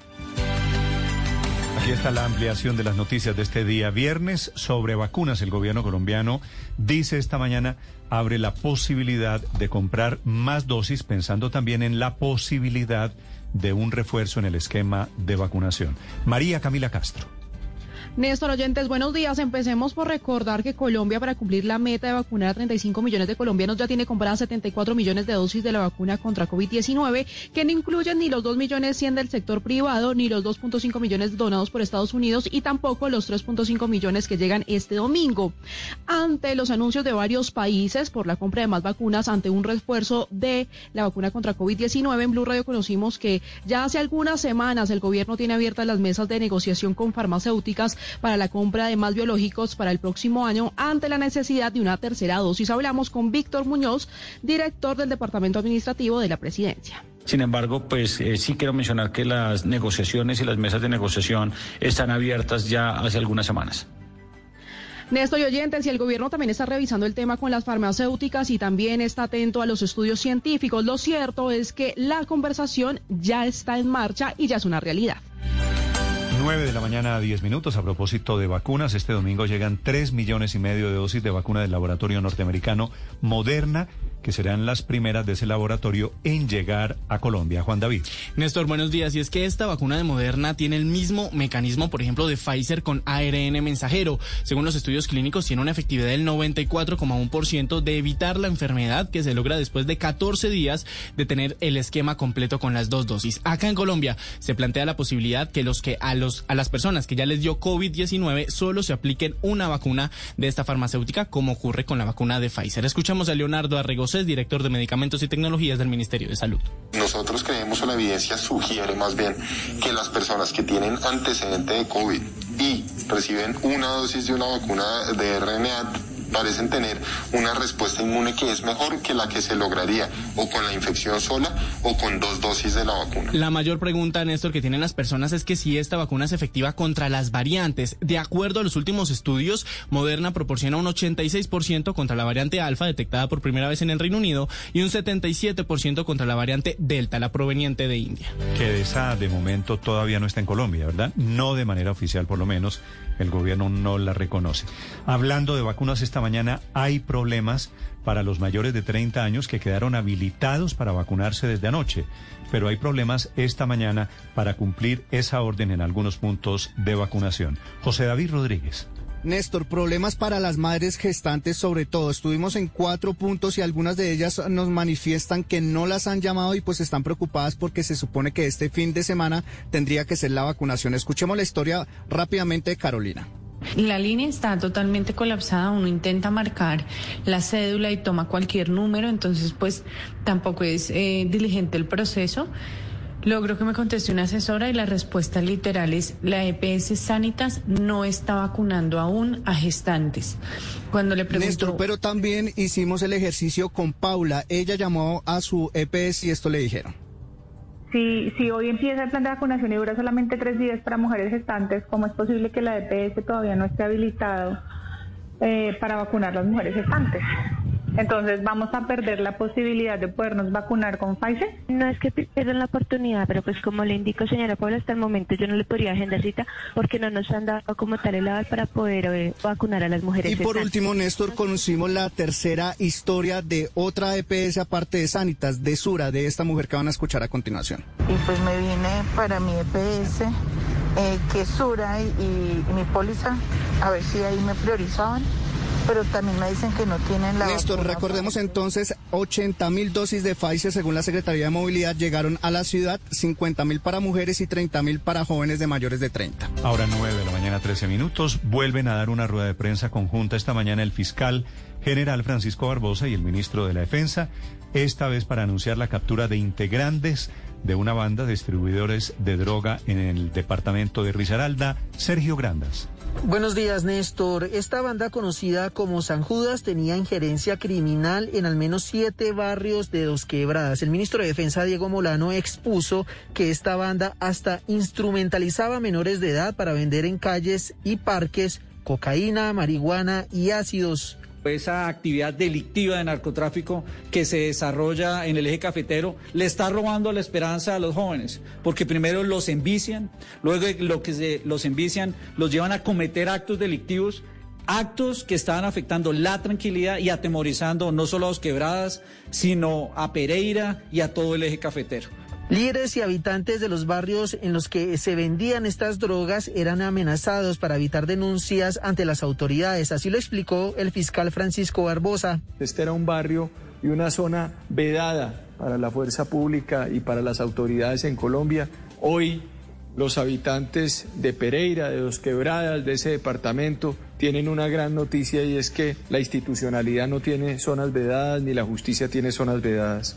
John Alexander Mejía, alias Cara de Vieja, es el señalado cabecilla de esta banda. Los cuatro detenidos deberán responder por los delitos de tráfico, fabricación y porte de estupefacientes, falsedad marcaria, concierto para delinquir, tráfico y porte de armas de fuego. Hablando de capturas, la captura más importante se produce esta mañana en el Valle del Cauca, en donde fueron detenidos ocho integrantes de primera línea en Palmira, en el Valle del Cauca, que están implicados en los gravísimos desórdenes que sacudieron a esa zona, el occidente de Colombia, durante dos meses desde finales de abril. Hugo Mario Palomar. Néstor, son ocho integrantes del llamado grupo de primera línea que estuvo bloqueando el pasado mes de abril y el pasado mes de mayo el punto La Y en la vía Cali-Palmira. Habrían el 27 de mayo secuestrado y además torturado a ocho integrantes del escuadrón antidisturbios de la policía que se encontraban de descanso. Los golpearon, les robaron sus pertenencias y luego los entregaron a una comisión de derechos humanos. El comandante de la policía del departamento del Valle del Cauca ha dicho que estos Ocho detenidos, entre los cuales hay un menor de edad, han sido presentados esta mañana ante la Fiscalía y luego serán llevados ante un juez de control de garantías. Mientras tanto, en Buenaventura, en donde en las últimas horas se han presentado cinco homicidios en 24 horas, hay presencia de 200 hombres de la policía en los barrios de Bajamar, en donde todas las noches se están presentando enfrentamientos a bala. El director de Seguridad Ciudadana de la Policía, el general Carlos Ernesto Rodríguez, señala a dos bandas de narcotraficantes como responsables de la violencia en el puerto. Lideran las organizaciones especialmente de los chotas y de igual manera los espartanos. Desafortunadamente la lucha se presenta, las diferencias se presentan especialmente por el tema de rentas criminales provenientes de temas de narcotráfico, temas de extorsión. La policía está ofreciendo una recompensa hasta de 200 millones de pesos por la captura de los cabecillas de estas bandas.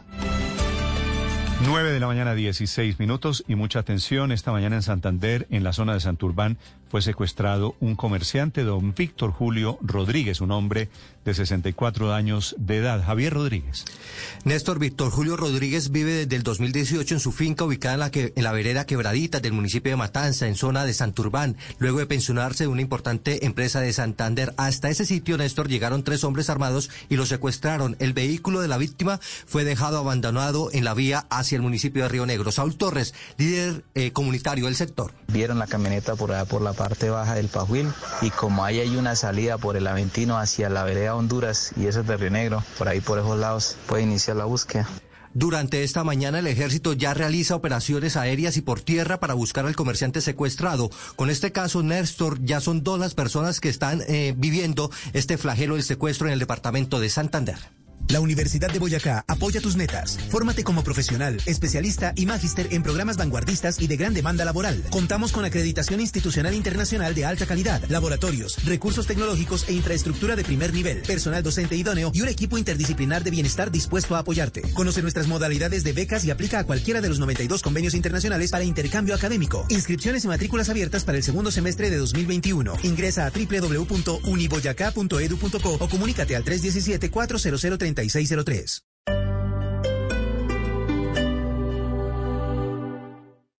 Esta es Blue Radio. Sintonice Blue Radio en 89.9 FM y grábelo desde ya en su memoria y en la memoria de su radio. Blue Radio, la nueva alternativa. Tu corazón sabe que eres invencible porque te esfuerzas por sacar adelante tu negocio. Con Wompi vendes más por internet recibiendo diferentes formas de pago. Y además con el plan básico podrás recibir pagos de más de 16 millones de clientes Bancolombia sin cobro de comisiones. Entra ya a wompi.co y elige tu plan. Wompi, un servicio de pasarela Colombia SAS, subsidiaria de Bancolombia SA. Si tu carro necesita seguridad y rendimiento, visita Expo Llantas en Alcosto. Hasta el 31 de julio, aprovecha increíbles ofertas en llantas de las marcas Hankook, Goodyear, Nexen, Toyo y Pirelli. Esta y otras increíbles ofertas solo en alcosto.com o en tu tienda más cercana. Al costo, hiperahorro siempre. La nueva Nissan Kicks hará tu camino más amigable con sus tecnologías de Nissan Intelligent Mobility y su espectacular sistema de audio personal Bose, que integra bocinas de alta calidad en la cabecera del conductor, convirtiendo tu viaje en una experiencia más amigable en todo momento. Nueva Nissan Kicks, amigable con tu vida. Visítanos en nissan.com.co o concesionarios Nissan a nivel nacional. Amor, ¿tienes todo que ya nos vamos? Ay, pero con estos cambios de clima. Eso no importa. Llevo las llaves, billetera, celular y el Noraver Garganta. Para que los cambios de clima y el dolor de garganta no te detengan, lleva siempre contigo Noraver Garganta, la potente fórmula de triple acción contra el dolor que anestesia, refresca y elimina virus y bacterias de tu garganta. Noraver, potente alivio de TQ. Encuéntralo en tu tienda más cercana. Es un medicamento, no excede el consumo. Si los síntomas persisten, consulte a su médico. En Decameron, tenerte a ti es tenerlo todo. Disfruta tus vacaciones todo incluido en San Andrés desde 360 mil pesos noche por persona. Contamos con estrictos protocolos de bioseguridad certificados. Haz cambios sin penalidades. Compra ya en decameron.com, línea en Bogotá 628-0000. Visita nuestros puntos de venta de Cameron y agencias de viajes. Aplican términos y condiciones. Operado por ser incluidos limitada. RNT 3961. Reactiva tu negocio con la velocidad gemela de ETV. Compra un plan de internet de ETV con 120 megas y recibe 240 por un año con los dos primeros meses de tu plan sin costo. Conéctate con tus clientes y aprovecha todos los beneficios de tener la misma velocidad de subida y de bajada en tu negocio. Llama ya 371-4000. ETV es experiencias por toda Bogotá. Aplican términos y condiciones en etv.com slash. Válido el primero al 31 de julio del 2021. Este fin de semana en Blue Jeans hablaremos del corazón y sus múltiples formas de latir. El sábado, más allá del amor romántico, deberíamos tener una visión más realista y menos idealizada de las relaciones sentimentales y de nuestra pareja. Abordaremos el amor más allá de los cuentos de hadas. El domingo, las relaciones abiertas. ¿Cuáles existen y en qué difieren? ¿Cómo saber si estamos preparados para ellas? ¿Será que podemos vivirlas a pesar de los juicios de la sociedad? Bienvenidos a toda la música y el entretenimiento en, en Blue Jeans de Blue Radio. En Blue Jeans, todo este fin de semana por Blue Radio y BlueRadio.com. Blue Radio, la alternativa.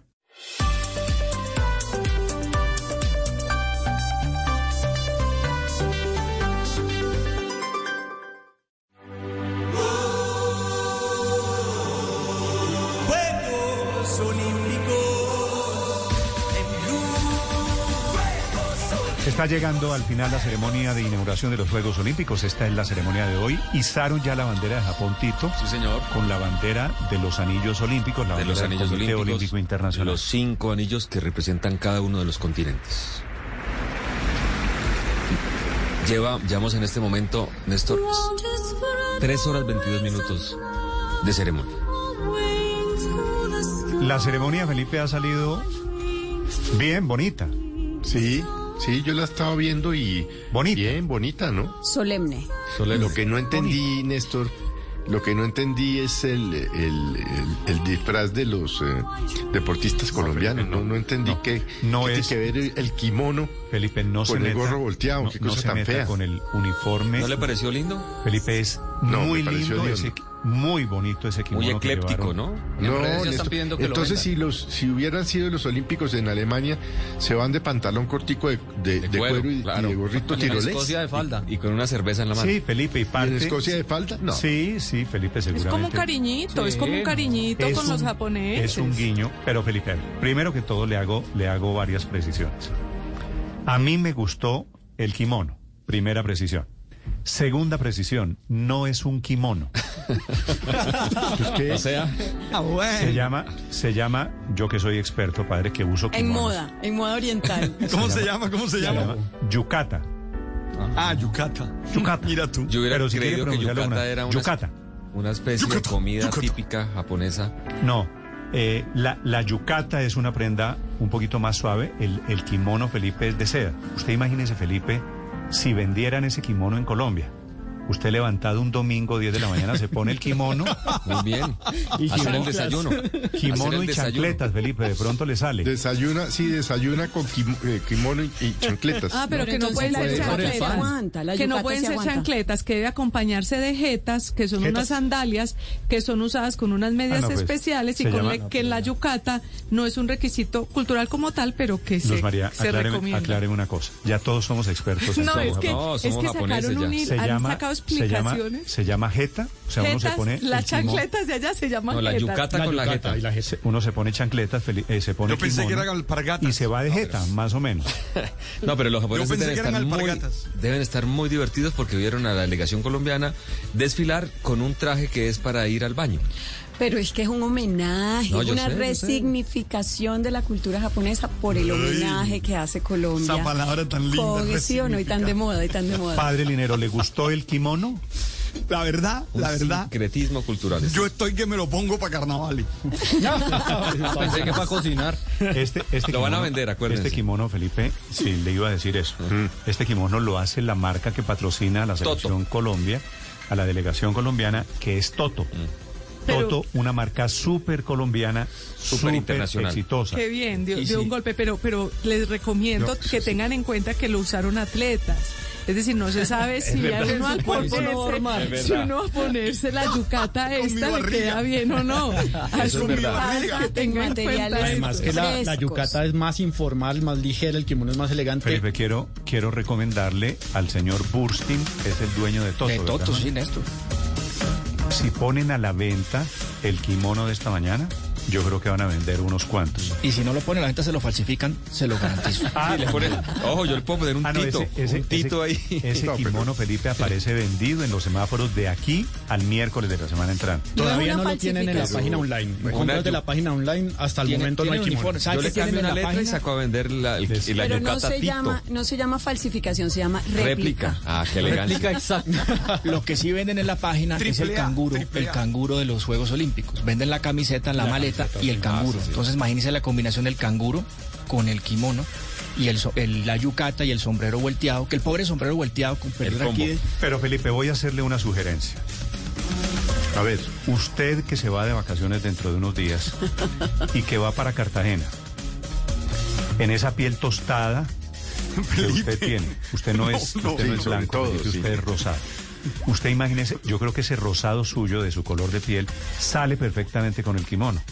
Se No, va para Felipe, Cartagena, Felipe, en sale por no. la playa en Cartagena, se pone el kimono no, no, no. con unas chancletas No, pero de punta, Felipe. ¿Y con medias? sale No, no, no, divinamente. no, no, no. y con Protesta. media larga, no, pues me meten a un manicomio al Con medias de fútbol. No, eso es, es que a mí no se me ocurriría comp- eh, comprar esa vaina, ese kimono o, o yucata o como se llame. Le gustó el Me pareció Yo le sigo diciendo kimono, sé la diferencia entre kimono y yucata. Paola, ¿le gustó, ¿le gustó el kimono de la delegación poco de Colombia? sutil la diferencia, ¿no? No, está lindo, está lindo, me parece que está bonito. Es que, pues a donde fueres sabes lo que vieres, ¿no? Yo creo que no es lindo, es muy lindo. Y, y fue un golpe de originalidad. Yo pensé que la mitad de las de- delegaciones, Felipe, iba a salir con kimono. Fíjese que no. No, la única. La colombiana, solamente la colombiana salió, salió muy bien. Muy bien. Padre. Linero, ¿se pone kimono? Me pongo kimono, pero tengo miedo porque dice Luz María lo de la barriga me, me dejó preocupado. Eso es que, que tienen que sacar raíz cuadrada de la belleza del kimono Señor. pensando que son atletas los que lo están usando. Riveros, póngase usted kimono que con el color de su piel también le sale. Ya estoy, pues estoy viendo, sí, porque mira, por ejemplo, a Katherine Ibargüen Todo le, le queda quedaba bien. muy bien. Todo le queda bien Le a quedaba Katherine. muy bien. Oiga, qué bonito Héctor, se hay le veía la diferencias. sonrisa solo en los ojos. con Entre, Héctor, puesto entre Catherine y tú hay diferencias. No, no, pero me estoy Katherine- refiriendo al color de la piel. Lo de Eh, pues ella es una mujer negra y yo pues no soy de raza negra, pero, pero mi piel es ¿Cómo que bastante no? morena. Un poquito queda- alta también, es Eh, bastante alta. ¿Cómo que no? Bueno, pero ahí vamos, yo no, pues no desmerezco nada tampoco. Eh, ahora, bien, ahora sí le queda, sí le queda, lindo, sí le más bonito, sí le queda más bonito a la nadadora, una nadadora muy Arcila. linda eh, que se llama Isabela Arcila. Es una mujer Eh, preciosa, Arcila. Es una mujer muy, muy linda, muy espigada y le quedaba maravillosamente la batica esa.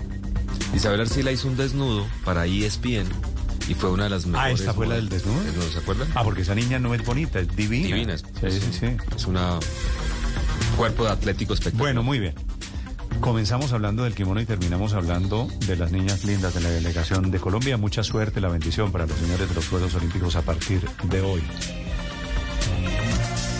El Lo que no me parece, Néstor, que kimono pegue muy bien es el, es el- es el sombrero volteado con el kimono. ¿No le Ay, gustó? es un casado raro. ecléctica traída Pero sí, pero, japonés. pero Yo sí Paola, no me pondría esa le- vaina. Le digo una cosa, no hay quien baje el sombrero volteado de una delegación de Eh, Colombia. Eso es lo que Yo se no llama fusión. esa- Fusión, es lo moderno. Comida Yo no me pondría esa yubaca. Ropa fusión. Yubaca, Néstor, yubaca, Yucata, yubaca. yucata. No, haga, de yucata, cuenta, yo no me haga de cuenta que yo usted va no- a comer yuca asada y dice yo quiero una sí. yucata. Yo no me pondría esa vaina. No, no. ¿Por qué? Yo sí creo que el ponchito. Hizo falta el poncho colombiano. Yo sí le me ruego Aurelio Sí, que usted no, se ponga esa vaina. No, no, yo no me voy a poner esa vaina. no. A mí me parece, yo sinceramente le voy a decir, me parece de un lobazo. Si quiere que se ¿En serio? No, Colombia, Néstor. Colombia con su No, ponchito, pero- su ponchito y su sombrero volteado. Sí, así es. Néstor, y si hay, y si hay gente que le, y si hay restaurantes que le ponen, y si hay restaurantes que le ponen plátano maduro al sushi, porque no le vamos a poner sombrero volteado al, al kimono? Fusión. sí, es una combinación perfecta, A mí fusión. sí me encantó. ¿Usted come plátano maduro con sushi? No, me parece, Claro. no me que parece que, Colombia tenga que. No, yo creo que el país tenía que haber desfilado con, con- con su vestuario autóctono, el poncho, el sombrero volteado, en fin. Y el carriel no. Pero que es que la el- En lugar de canguro, un carriel. claro, no, es bueno, muy voy Voy a, práctico. Pero- voy, voy- pero ¿qué Aurelio, tal? usted tiene, ¿Qué usted tal tiene que la es que la capacidad yucata? siempre de tirarse cualquier fiesta. No, no, no, no, pues es que me parece de un lobazo. O sea, el- le, le digo una cosa, el que compre esa vaina y se la ponga el domingo por la mañana, se gradúa de lobo, pero con PhD. Hace hacía un años que PhD no en con Aurelio. Felipe. A mí me gustó el uniforme, pero ponerse, comprar kimono para ponerse el fin de semana en la casa, tengo que decir que Aurelio tiene razón. No, no, no, no, es que me estoy, estoy sorprendido, anodado de que eh, por primera vez en muchos años ¿Está de estoy de acuerdo? acuerdo totalmente con Aurelio. Qué vaina tan hedionda. Felipe, pero, pero sin descalificar. Dos clientes menos, bueno. dos Detrás. A mí me de- encantó. ¿Qué hago? a mí también me gustó. Me gradué. Sí, sí, sí, sí, sí. No, yo no, es que yo no me lo pienso poner el domingo. Esa es la única. Ah, el diferencia. problema es el día, claro. Tito, me perdona por el, por el cartoncito que le mandé, pero, pero de verdad, de verdad que esa vaina es de una lobería, pero ¿y qué tal los medio arabescos que tiene ahí? Sí, eso de los no, arabescos. no, no, es una- Pero los arabescos sí Pues, se ¿por qué veía un como arabescos? En esa le doy la razón a usted, Aurelio. No, por porque eso, si hubiera si la- salido con el nombre de Colombia, por ejemplo, Y- escrito, escrito eh, en, en de un solo japonés, color y- te dice, hombre, vaya y venga. Pero esos arabescos Le se damos más tiempo a esto y terminamos todos diciendo que no nos gusta. A No, mí, pero cambio, a sí. A mí la yucata. No, no, puede que a María Consuelo se le vea bien y a ella dice que le gusta a disfrazarse. muy bien, ¿no? Que A le gusta disfrazarse a siempre. Para, para el próximo Halloween le mando uno, María Consuelo, pero esa Muchas vaina como prenda, gracias como prenda de vestir. Le voy, no, le voy a proponer a Aurelio una cosa. Bueno, pero no para Dígame. usted, Felipe, no para usted. A quienes les gustó, a quienes nos gustó, tengo en segundos en la línea a uno de los directivos de Toto, porque le quiero preguntar la historia de los uniformes de esta mañana. 9.32 en Mañanas Blue.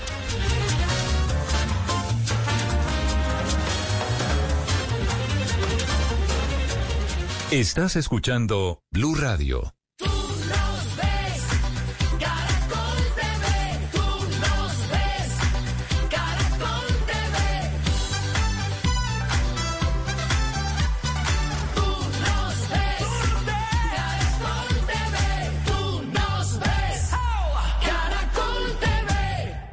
A pagar los servicios con tu mejor amiga, volver por fin al trabajo, un sábado con tus vecinos, celebrarle los 50 a tu papá. Una ligereza en cualquiera de estas circunstancias y tus seres queridos podrían sufrir las consecuencias. No te relajes, el coronavirus sigue siendo una amenaza real. En esta nueva fase, no bajemos la guardia. Entre todos podemos cerrarle el paso al coronavirus. Ministerio de Salud y Protección Social, Gobierno de Colombia. La información de último minuto se disfruta más con Bretaña, por favor. Bretaña acompaña tus mejores momentos y presenta la hora en Blue Radio. Con Bretaña a las 9 de la mañana, 33 minutos. Con Bretaña, por favor. En casa o por fuera con amigos. Súbele el nivel al momento. Y vive la experiencia. Con Bretaña, por favor. Bretaña acompaña tus mejores momentos. Estás escuchando Blue Radio y bluradio.com.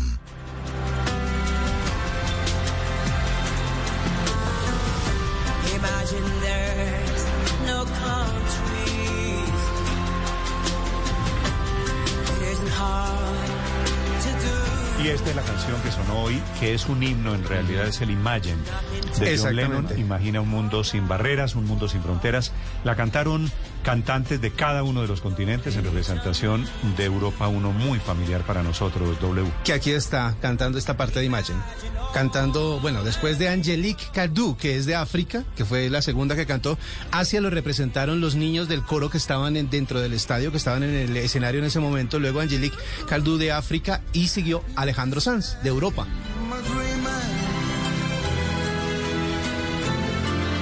But I'm not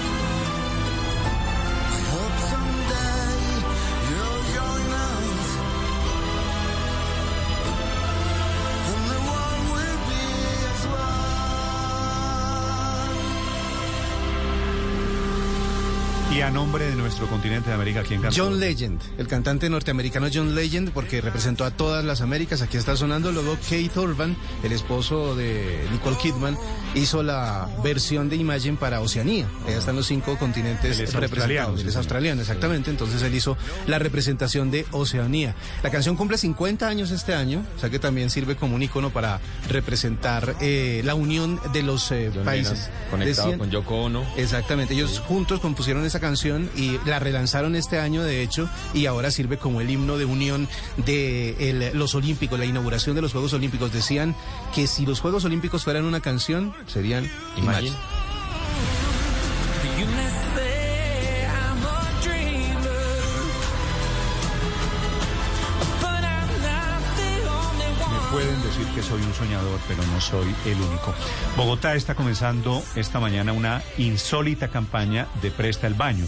Pero detrás, digo, de la insólita campaña hay una historia maravillosa porque a partir de hoy los establecimientos no pueden negarse a prestar los baños, que antes era medio secreto. Tenía usted, Felipe, que hacerse el comprador para que le prestaran un Sí. baño. No, o, co- o- o- o- o cobraban esto. Yo más de una vez he tenido que o comprar una gaseosa o decir, me puede prestar el baño y, y pagar. Y usualmente, Felipe, la respuesta era no, no se presta el baño.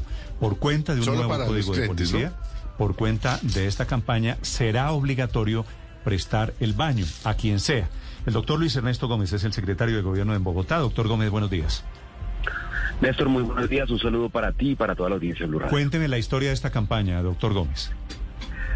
Néstor, el Código de Policía, el Código Nacional de Policía, Seguridad y Convivencia establece que es obligatorio para cualquier establecimiento de comercio eh, prestar el baño, particularmente a mujeres en estado de embarazo, a adultos mayores, a niños, eh, y que en caso de, negar, digamos, el acceso al baño, se le puede imponer una multa, una sanción de 120 mil pesos. Eh, ¿Qué ocurrió? Recientemente un fallo judicial eh, ordenó al distrito, y por eso estamos en esta tarea, Néstor, y por eso te agradezco el espacio, ordenó al distrito eh, hacer una campaña de difusión sobre esta medida que establece ya la ley 1801 eh, y que además hagamos toda una tarea de sensibilización con los tenderos, con los comerciantes.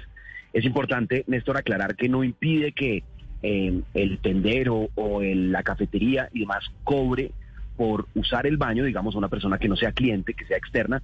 Eh, no hay ningún impedimento para que cobren, pero lo que no pueden hacer es negar el servicio. Y pues yo creo que aquí lo más importante es como un sentido básico de humanidad. Yo creo que todos hemos tenido alguna urgencia, nos coge en el lugar eh, menos esperado la urgencia, uno dice dónde hay un baño cerquita y pues uno siempre espera que le presten el baño. Hay que decir que la gran mayoría de personas lo hacen, pero pues también saber que no solo es em, por humanidad y solidaridad, sino que también es una obligación como lo establece la norma. Eh, sí, secretario, pero por ejemplo, usted dice que podrían cobrar. ¿Y qué tal si de pronto ponen una tarifa, diga usted, cinco mil pesos? Eso sería casi como en algunos casos, en algunas zonas donde pues cinco mil pesos son mucho dinero, pues sería como no prestarlo. ¿Va a haber alguna regulación de las tarifas? Ese, ese punto, Luz María, es bueno y es que efectivamente eh, lo que tú ves normalmente es que cobran entre 500, 200, 500 mil pesos, que además es para poder mantener el, el- el baño en buenos estados, pero evidentemente no hay como tal una reglamentación sobre costos o cobros para el baño. Lo que vamos a estar haciendo, eh, eh, te decía, es una tarea de puerta a puerta con nuestras alcaldías locales, eh, recordándole a los tenderos, recordándole a los comerciantes este compromiso, pero además también orientándolos sobre cuánto podrían eventualmente cobrar a personas externas, a no clientes. Y por ejemplo, si el restaurante está lleno, si es una hora pico y hay varias personas afuera queriendo entrar para entrar al baño, el restaurante está obligado, incluso en esas circunstancias, también a dejar pasar a las, a las personas que quieran entrar al baño. Y eh, obra también como el, el- el sentido común, buscar siempre un baño donde sea, eh, digamos, si es un lugar tan concurrido, pues seguramente también en inmediaciones hay otro tipo de establecimientos de comercio, en esos lugares donde hay aglomeraciones comerciales, eh, pero generalmente esto ocurre y donde se presentan estas dificultades es en la tiendita de barrio, en la cafetería de barrio, eh, donde muchas veces se presenta la dificultad para que permitan el acceso al mismo. Insisto, yo creo que aquí esto es un tema de, de- humanidad, de que todos hemos pasado por esa urgencia y por supuesto también nosotros como ciudadanos que tengamos esa necesidad, pues ser muy respetuosos de dejar el baño en las mejores condiciones eh, en caso de que nos lo presten y que tengamos esa situación de emergencia en las calles. Claro, secretario, hay veces que las personas se encuentran con un baño totalmente desaseado, hojas de eucalipto, no sé, un baño que no está en estas condiciones. ¿Cómo se Pero la garantiza? hoja, la hoja de eucalipto, Juan Camilo, perdóneme, es mal ejemplo. Una hoja de No, por eso. Pero entonces si me van a prestar un baño, pues tiene que garantizar unas medidas sanitarias y mucho más ahora en el tema de pandemia. Hay baños de restaurantes que ni siquiera a veces uno se encuentra que no tienen jabón, que no tienen una toalla o que es una valletilla que mejor dicho desinfecta. Secretario, ¿cómo se garantiza la sanita, eh, los, las medidas sanitarias de estos baños al momento de usarlos? De hecho, como lo decías, a raíz de la pandemia hubo también varias adecuaciones para poder poner a funcionar los establecimientos con las medidas de bioseguridad. Por ejemplo, en el tema de lavamanos, en habilitar también eh, eh, el acceso y las condiciones sanitarias. Y debo decir que a lo largo de este año, si en algo se ha avanzado mucho en esos comercios es en las adecuaciones para poder cumplir con las medidas que hemos estado verificando constantemente ya, no del baño en particular o de prestar el baño, sino del cumplimiento de medidas sanitarias ya después de un año de pandemia. Entonces hay mucho avance, pero evidentemente la obligación de todo establecimiento de comercio es tener las condiciones sanitarias, más si expende, por ejemplo, alimentos, debe tener una- un, un sanitario, debe tener también el lavamanos en condiciones óptimas, en condiciones de higiene óptima, porque además, insisto, si se comercializa alimentos, hay unas obligaciones sanitarias adicionales. Pues este va a ser un cambio muy interesante, un cambio social que debería ser para todo el país porque está en el Código de Policía, no solo para Bogotá. Doctor Gómez, gracias por acompañarnos esta mañana. Néstor, gracias y a prestar el baño. Sí, señor, sí, señor, de acuerdo. Digo que eso me parece una de esas pequeñas grandes revoluciones. 942. Estás escuchando Blue Radio. David Plata apoya la reactivación económica. Antes vendía con foticos en sus redes. Ahora vende con un catálogo en sus redes. Porque con David Plata puede crear catálogos de sus productos para compartir en redes sociales y por chat. Le pagan desde cualquier banco y la plata le llega en línea a su celular. Lo mejor es que por la primera venta que haga le damos el 15% adicional. Con David Plata, en el nuevo mundo, vender es así de fácil. Más información en davidplata.com. Promoción válida para los primeros 100.000 clientes. Valor máximo 15.000 pesos. Aplican términos y condiciones. Depósito de bajo monto ordinario amparado por Fogafín. Vigilado Superfinanciera. Llega a más clientes con los nuevos planes móviles de Claro Empresas para tu emprendimiento. Adquiere el tuyo y recibe dos meses sin costo con apps sin límites de consumo. Llama ya al numeral 400 al 018 180 456 o visita nuestros puntos de venta y demuestra que cuando estás conectado puedes todo. Válido del 1 al 31 de julio 2021. Los meses sin costo son el 6 y el 12. Sujeto a disponibilidad de cobertura. Términos y condiciones en claro.com.co slash negocios. Ser incondicional es una decisión que se demuestra con hechos. Es ser el agua potable que le da tranquilidad a cerca de 4 millones y medio de colombianos en 23 municipios.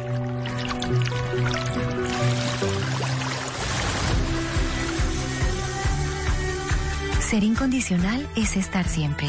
Somos Grupo EPM. Vigilado Superservicios. El secreto de viajar es poder convertir cada instante en una experiencia que recordarás toda la vida. Tú disfruta. Tu agencia de viajes se encarga del resto. Invita a NATO, Ministerio de Comercio, Industria y Turismo y Fontur.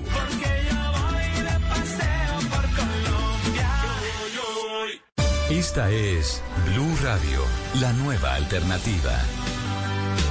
Jonathan Burstein es el fundador y presidente de la empresa Toto que viste esta mañana a la delegación colombiana.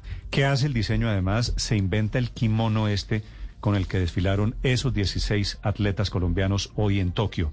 Señor Burstein, buenos días. Buenos días, eh, Néstor, toda la mesa de trabajo y a todos los queridos oyentes de Blue Radio. Quiero decirle primero que todo felicitaciones. A mí me gustó mucho el kimono. Bueno, eh, a todos. Ha sido sorprendente la reacción cuando cuando salieron los los deportistas y por todos lados hemos recibido muy muy muy lindos comentarios y estamos todos felices porque pues es creación y diseño colombiano nuestro eh, equipo de diseño generó estas ideas y bueno todos felices hoy Sí, señor Bustin, ¿esto es hecho con diseñadores colombianos? Sí, esto es hecho con el grupo de diseño que tenemos nosotros eh, eh, en, en Bogotá y, y pura creatividad colombiana. La única duda que tengo son los arabescos. ¿Me cuenta la historia de los arabescos del uniforme de hoy?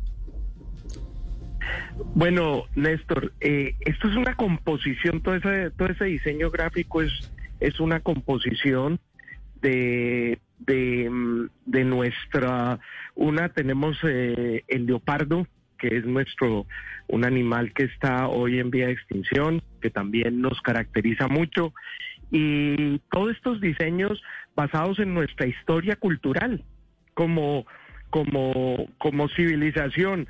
Entonces, eh, eh, de ahí salieron Pero todos ¿qué estos son- arabescos. ¿Qué, son eso que parece arabescos que, que me dicen aquí algunas personas que son como, como palmas, como Palmas. flores? ¿Qué es?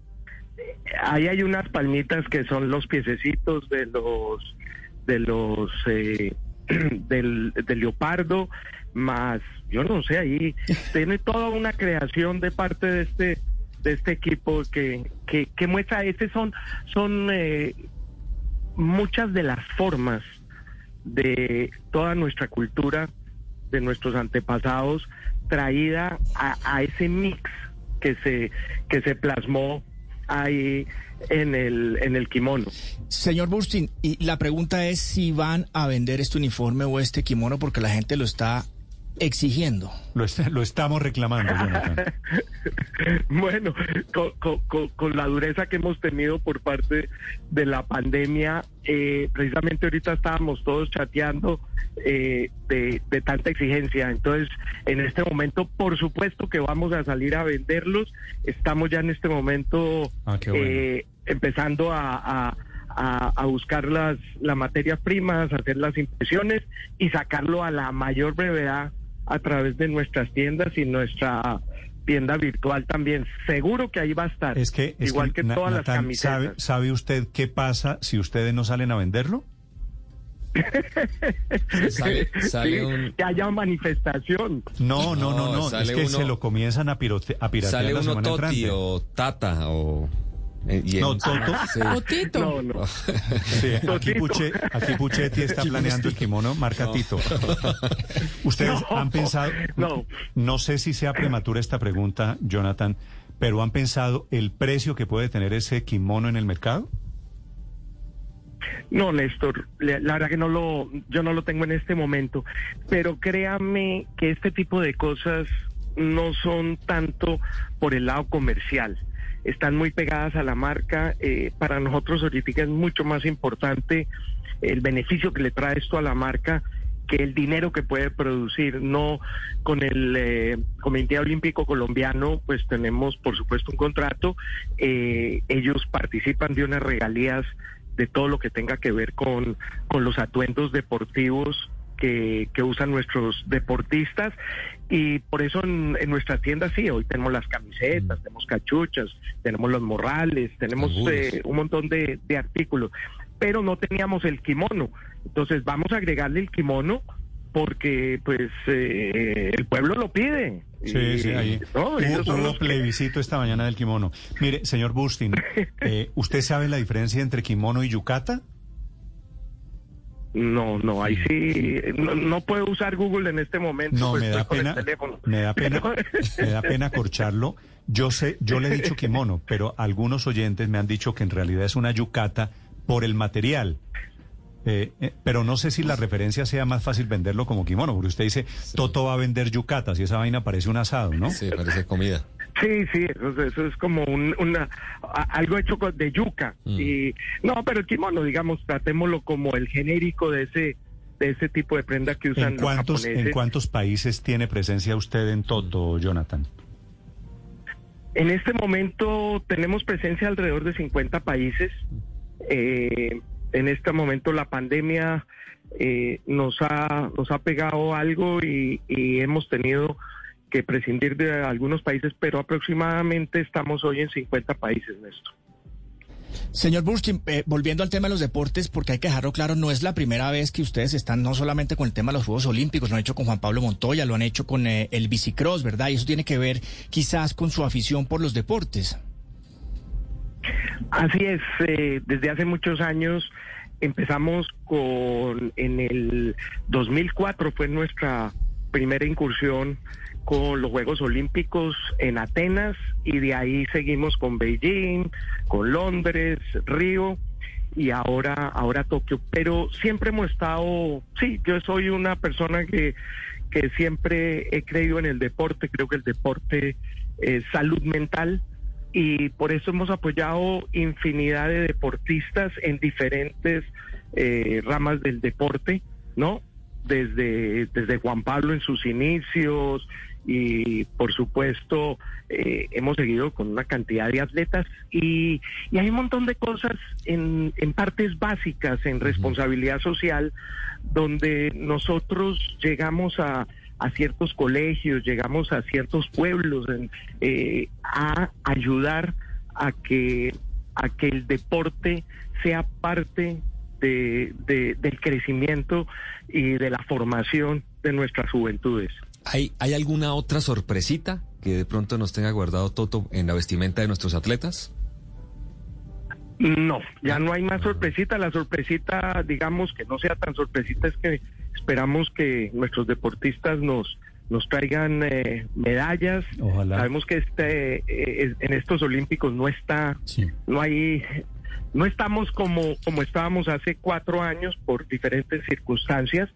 Pero las sorpresitas creo que nos las van a traer los deportistas que todos esperamos con mucho orgullo que, que- que solo con que participen ya La estamos verdad- todos la orgullosos. es que Toto le ha traído buena, buena suerte siempre a las delegaciones colombianas. Señor Burstin, le hago una pregunta aquí de un oyente, una oyente, Valderrama.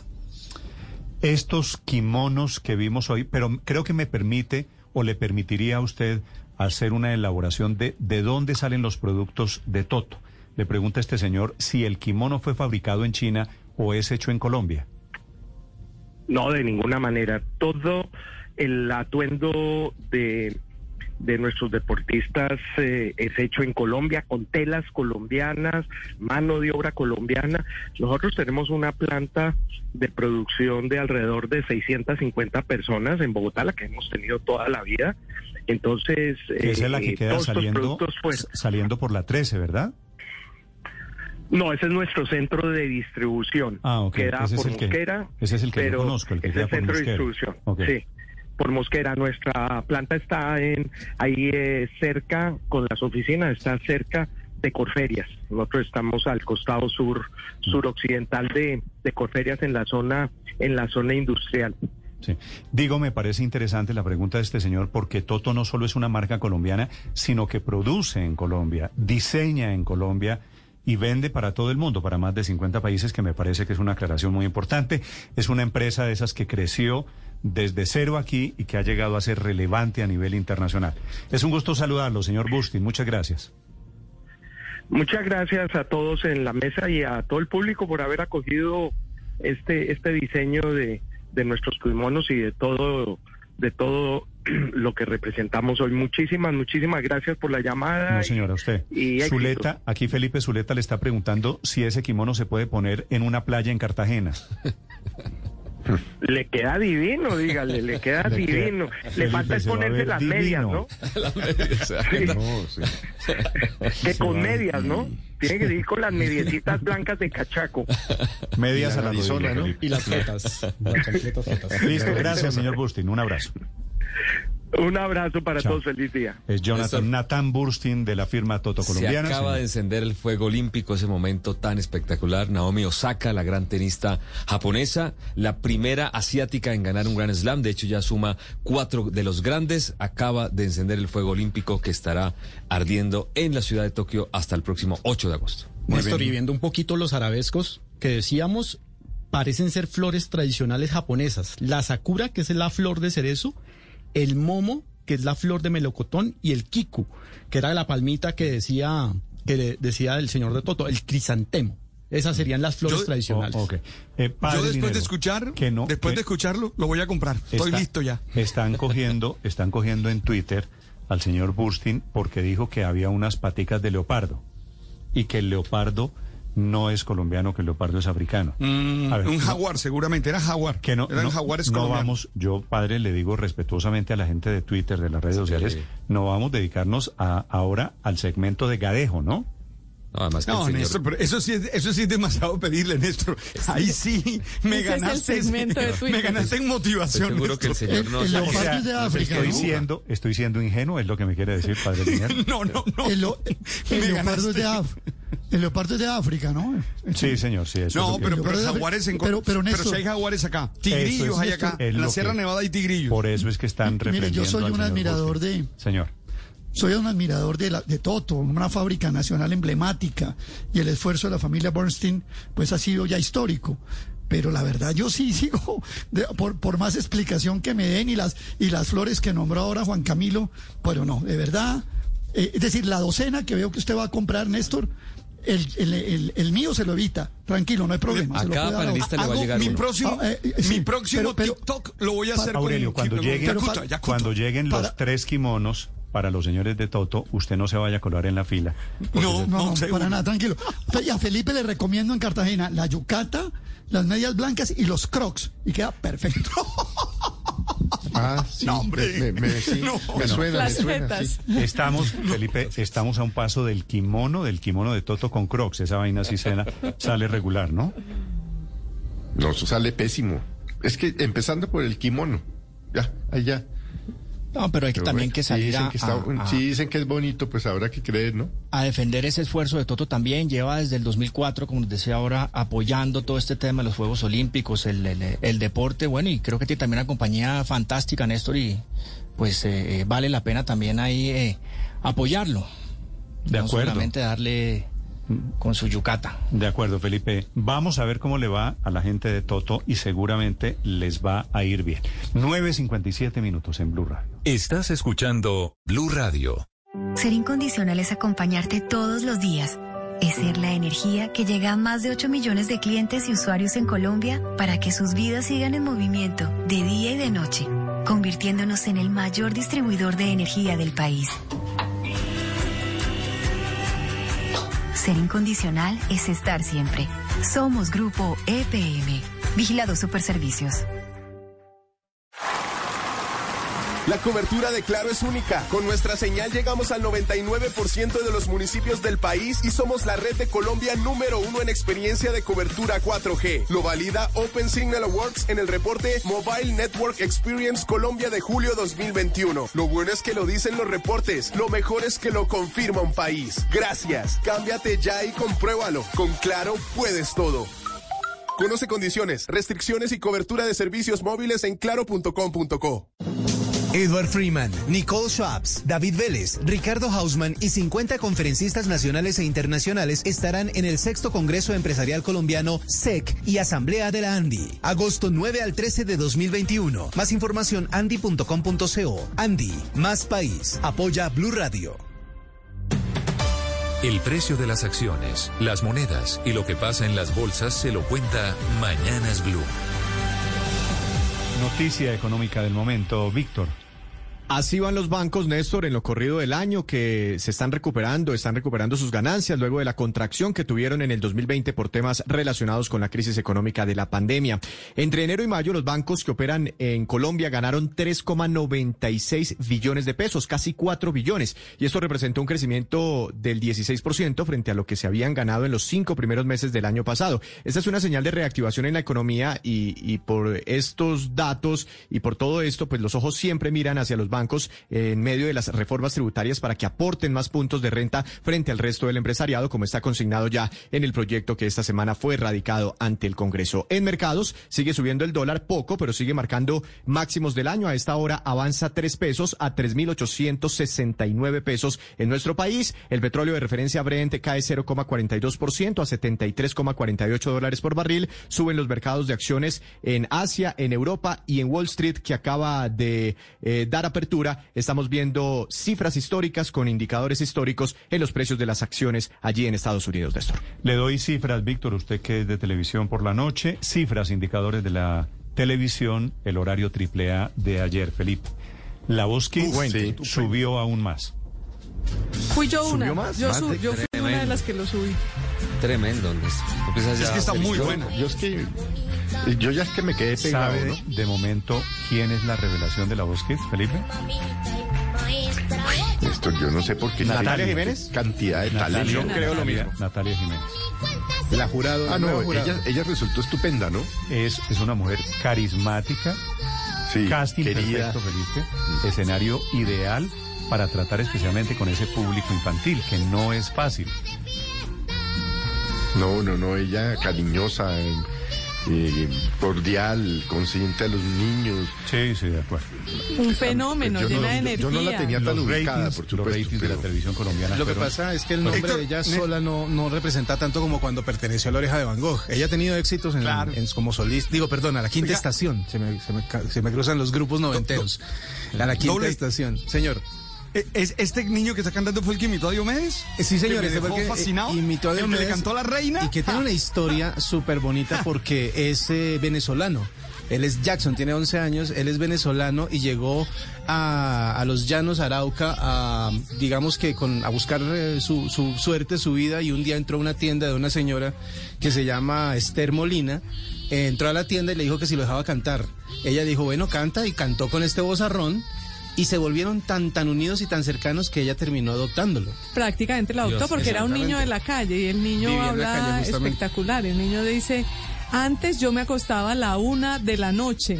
Ahora con mi- ella me acuesto a las nueve de la noche. Ahora tengo una vida mejor. Ya dice. tiene una vida mejor. Y obviamente la historia fue la que la quiso llorar anoche porque siempre hay una que hace llorar. No, pues es- Fue esta. Bueno, ha sido llorar dos días consecutivos. Los ratings fueron los siguientes, padre Lina. A las 7 de la noche, Bueno, Noticias venga. Caracol, 34.3, le doy porcentaje sobre televisores encendidos. Caracol está en 34.3, RCN en 14.1. A las 8 de la noche viene La Voz Kids. Las cifras son las siguientes. Caracol, Felipe, La Voz Kids. 49.1% de los televisores en Colombia está sintonizando el canal Caracol y su enfrentado, Café con Aroma de Mujer, que no es ba- fácil bajarlo porque ese es un producto bueno que estaba marcando bien, está en el 19.8. En rating es 14.2 contra 5.7. O sea, casi, casi niveles de partido de la Selección Colombia, lo de la Voz Kids. Casi triplicando. Casi triplicando, ¿de acuerdo? Es que mucho talento. No, y es que es mucho talento en eso y sobre todo emociona a uno eh, cosas distintas. Esta es la niña del a la acordeón, ¿no? Sí, la polarización, claro, esa es. Esta es María Liz, ella tiene 12 años y salió ¡Qué tocando un acordeón. La historia es súper bonita también porque ella ayuda mucho a los niños de su barrio y en Soledad. Ella ya es una productora musical. Exactamente, tiene un estudio que ella dice que para aislarlo usa cobijas, ¿no? Para, para que el sonido no rebote en las paredes usa cobijas. Y lo hace bien, ese Y- es buen hace- criterio. no, y lo hace muy, muy bien. Tiene muchos No, niños y- que y- tocan con ella. Y el vidrio de un bus, ¿no? Exactamente, para aislar mejor el, el sonido. Ya tiene bastante idea de todo lo que, es- lo que significa la música. Y además sale tocando el acordeón. Ellos no lo podían creer cuando se dieron vuelta y vieron que tenía ella el acordeón y ella lo tocaba. Contó la historia de cómo lo consiguió. El papá pidió un préstamo para que le- se lo comprara de segunda. Y estaban dañadas algunas partes y el papá mismo se la reparó. O sea, toda esa historia cautivó obviamente a los jurados. Los tres se voltearon y ya se quedó con Natalia.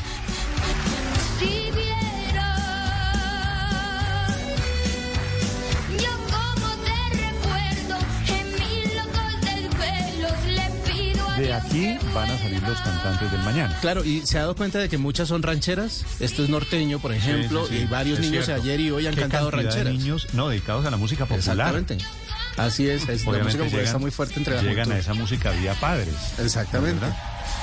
de hecho, hay uno que cantó eh, rancheras también y él dice que él le aprendió al hermano, que el hermano cantaba mucho sus rancheras y él de un momento a otro dejó de hacerlo y él como que retomó esa idea de cantar rancheras. Pero también hubo una niña cantando en inglés, creo que una niña de Barranquilla. Mía. Espectacular, divina. Mía, cantó. Qué eh, carisma el de esa niña.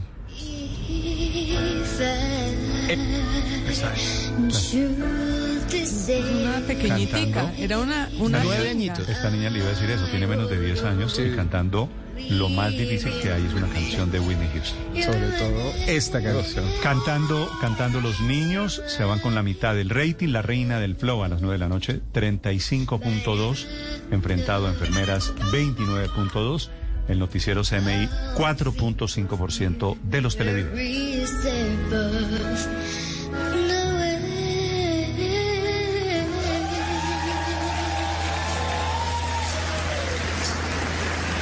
Esta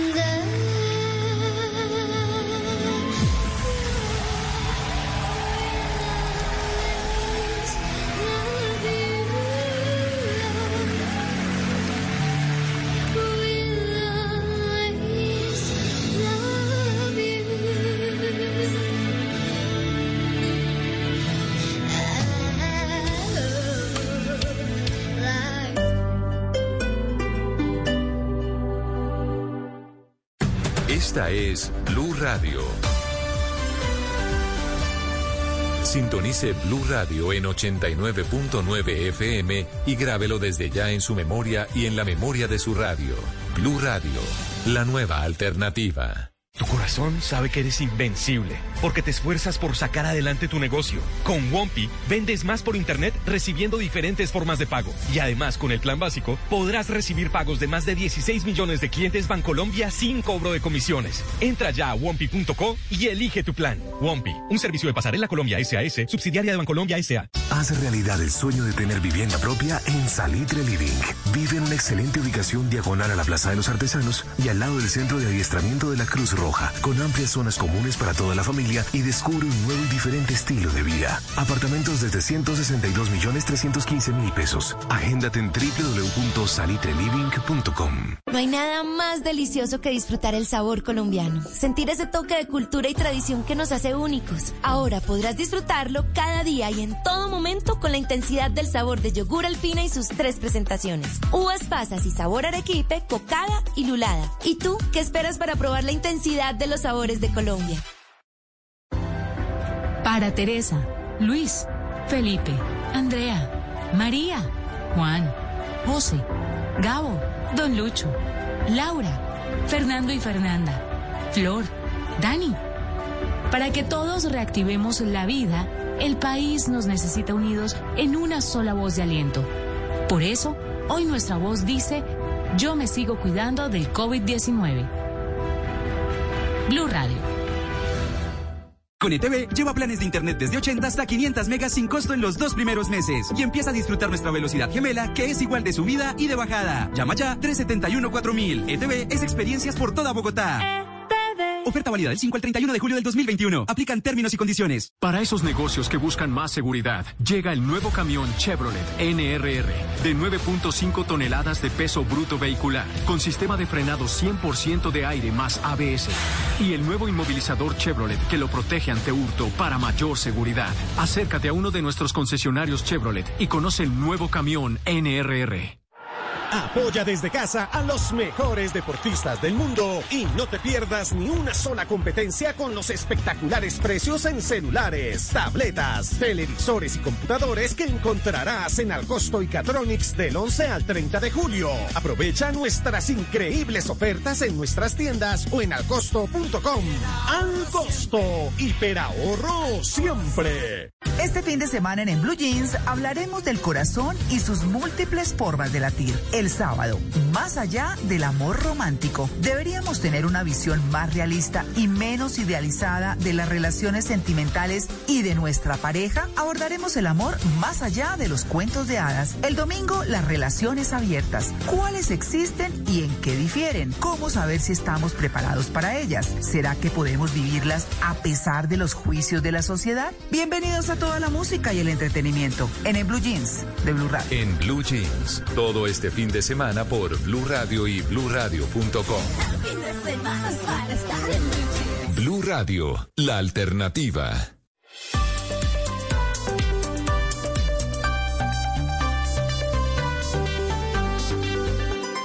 Estás escuchando Blue Radio y BlueRadio.com. 10 de la mañana, 19 minutos. Murió en su ciudad, Padre Linero, el doctor Juan Campo Alzamora. Lo está lamentando esta mañana el expresidente Álvaro Uribe, que era miembro del directorio del Centro Democrático allí en el Magdalena. Claro, un típico Samario, Néstor, de eso que conocemos todos en Santa Marta, ya una persona mayor, eh, pero una persona muy Samaria, muy de la Unión, muy de, de, de esto que en las calles de mi ciudad es la samariedad. Y, y muy político mm, de ese centro derecha, ¿no?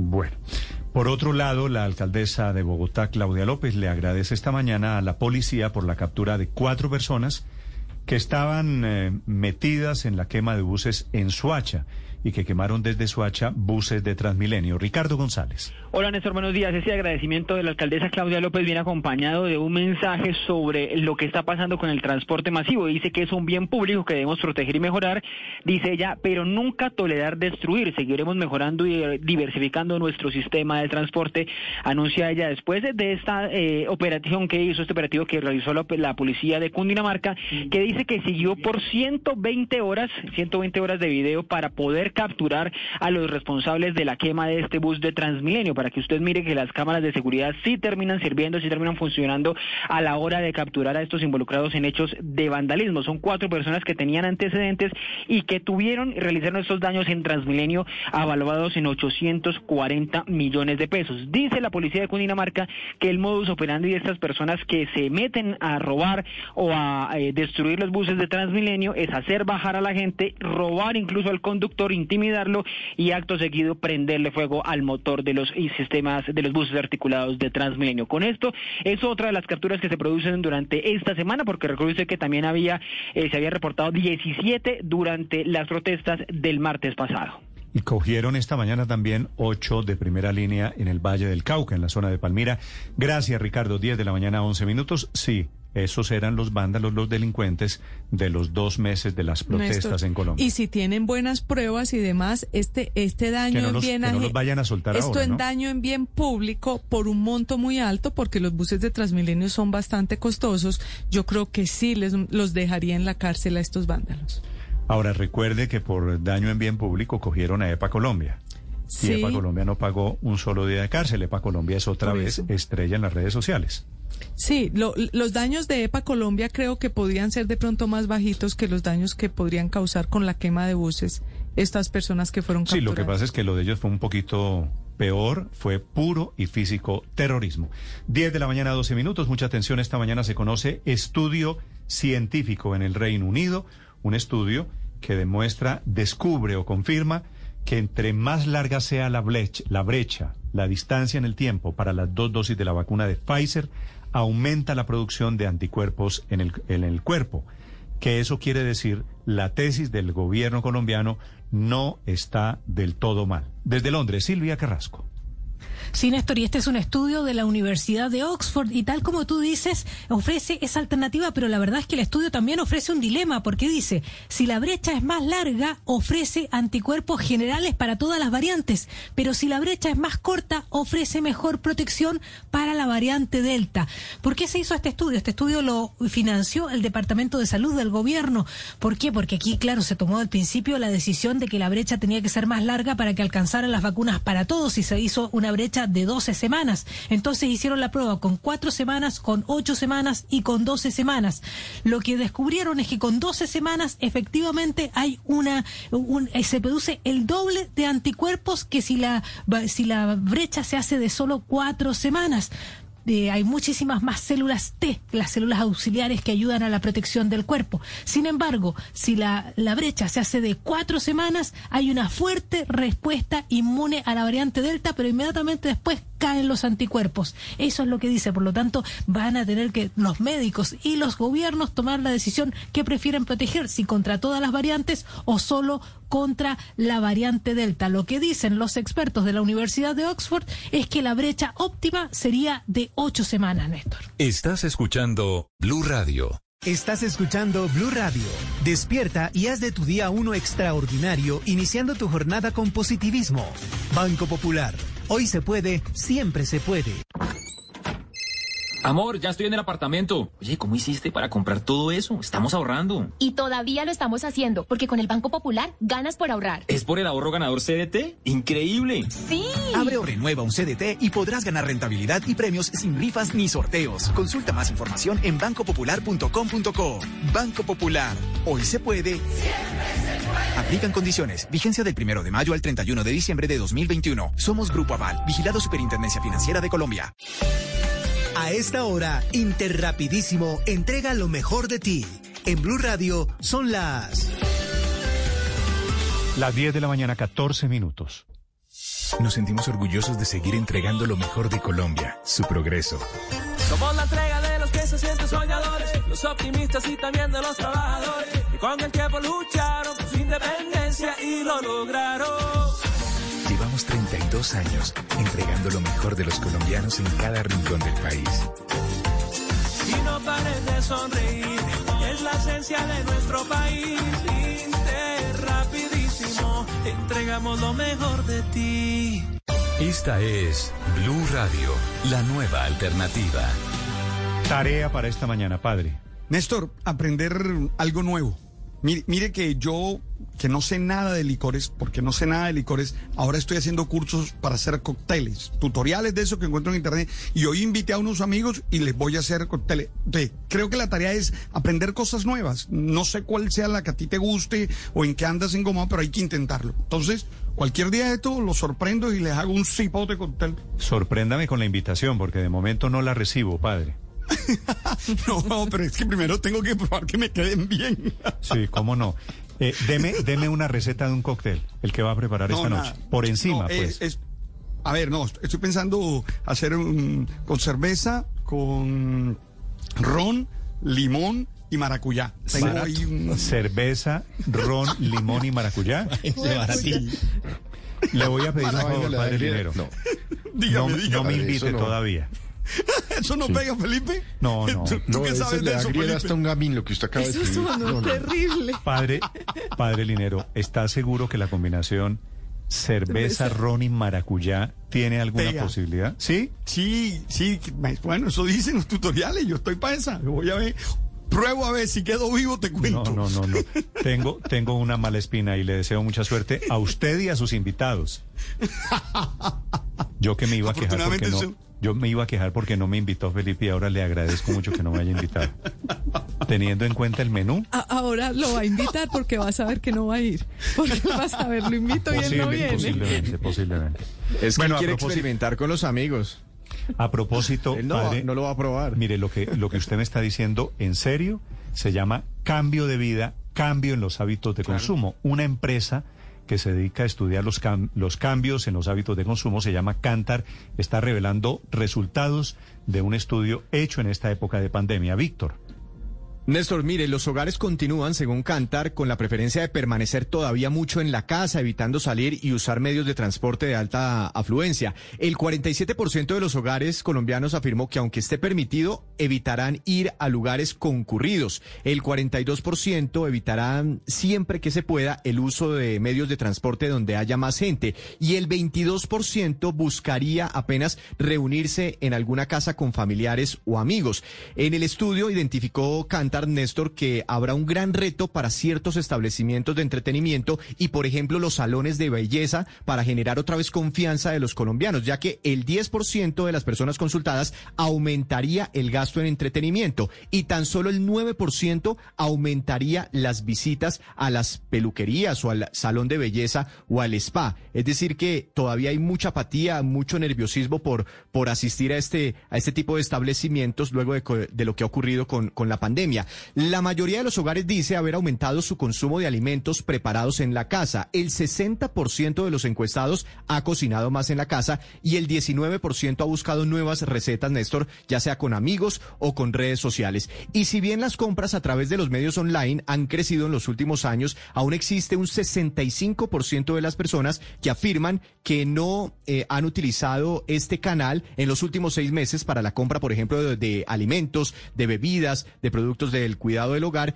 y de productos de cuidado personal. Prefieren eh, volver a los establecimientos físicos. Muy bien, eh, cambio en hábitos de consumo, 10 de la mañana, 19 minutos, mucha atención. Están partiendo esta mañana, zarpando exiliados cubanos que se movilizan en una enorme flotilla de embarcaciones, retando al gobierno de Cuba, van rumbo a aguas internacionales muy cerquita a Cuba, que es una distancia menor, 27 millas, entre la Florida y las costas cubanas. Van a enviar un mensaje de apoyo y solidaridad con, los, eh, con las revueltas populares que hay pidiendo libertad en Estados Unidos. Ricardo. Así es, Néstor, la convocatoria es para que las embarcaciones se reúnan frente a Bayside, donde mucha gente que viene a la Florida va a mirar la, salida y llegada de embarcaciones. Posteriormente van a partir desde el puente de Key Biscayne rumbo a Key West, tras reponer ya combustible en esa zona, que las embarcaciones sean revisadas por la Guardia Costera.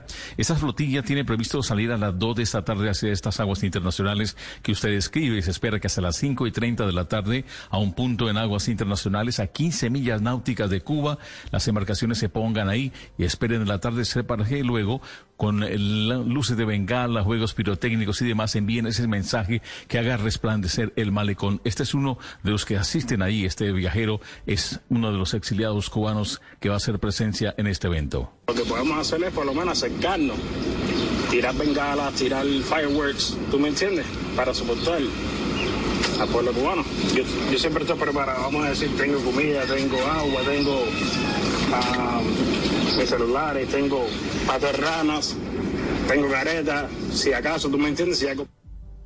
Néstor, está prohibido llevar licor o armas y lanzarán estas bengalas, luego prenderán linternas y regresarán a territorio a tierra firme en los Estados Unidos, Néstor. Estás escuchando Blue Radio. Libertad es moverme por la ciudad como yo quiera, en moto, caminando o en transporte público. Por eso tengo el nuevo seguro Muévete Libre de Sura, que me cuida y también protege mi moto, respaldándome si me accidento, me la roban o si necesito alguna asistencia en la vía. Asegurarte de moverte es asegurarte de vivir. Conoce más en segurosura.com.co. Vigilado Superintendencia Financiera de Colombia. La cobertura de Claro es única. Con nuestra señal llegamos al 99% de los municipios del país y somos la red de Colombia número uno en experiencia de cobertura 4G. Lo valida Open Signal Awards en el reporte Mobile Network Experience Colombia de julio 2021. Lo bueno es que lo dicen los reportes. Lo mejor es que lo confirma un país. Gracias. Cámbiate ya y compruébalo. Con Claro puedes todo. Conoce condiciones, restricciones y cobertura de servicios móviles en claro.com.co.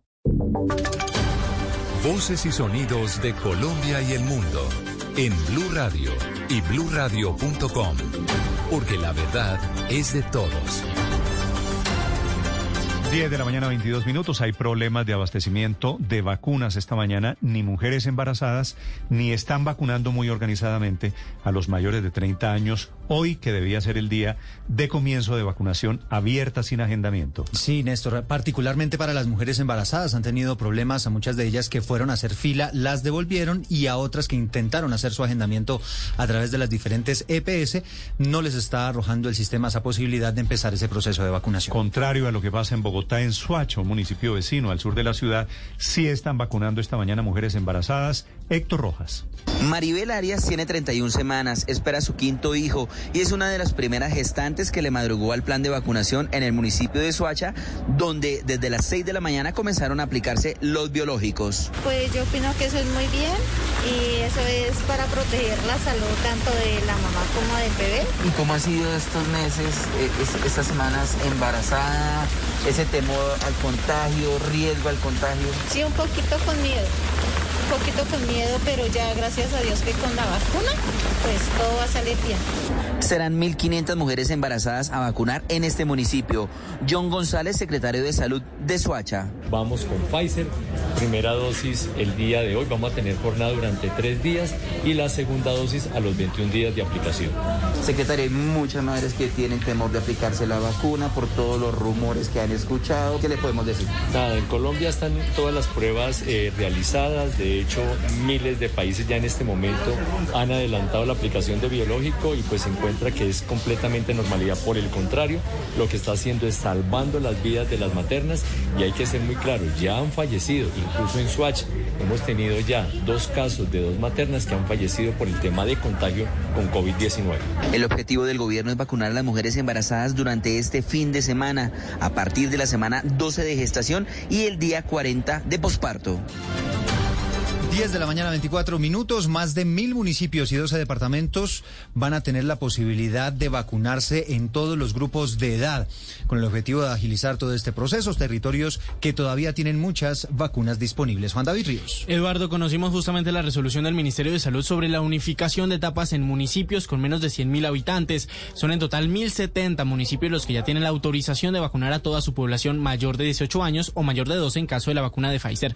Le cuento municipios como Cota, en Cundinamarca, Chiquinquirá en Boyacá o Barichara en Santander. Pero le cuento además que aparte de estos municipios hay 12 departamentos que también tienen la posibilidad de unificar sus etapas. Estamos hablando de departamentos con menos de 800 mil habitantes y que tengan una disponibilidad, eso sí, de vacunas mayor al 35%. En esta unificación está, por ejemplo, el departamento de Quindío, que tiene 562 mil habitantes. Entonces, Armenia podría ser una de esas primeras capitales con unificación de etapas. Déjeme cerrar con un dato, Eduardo. Se aplicaron en las últimas horas 305.194 vacunas y ya hay más de 10 millones 800 mil personas que tienen su esquema completo. 10 de la mañana, 25 minutos. Juan David, gracias. Atención, acaba de ser asesinado un patrullero de la policía en el departamento de Arauca. Sergio Grandas.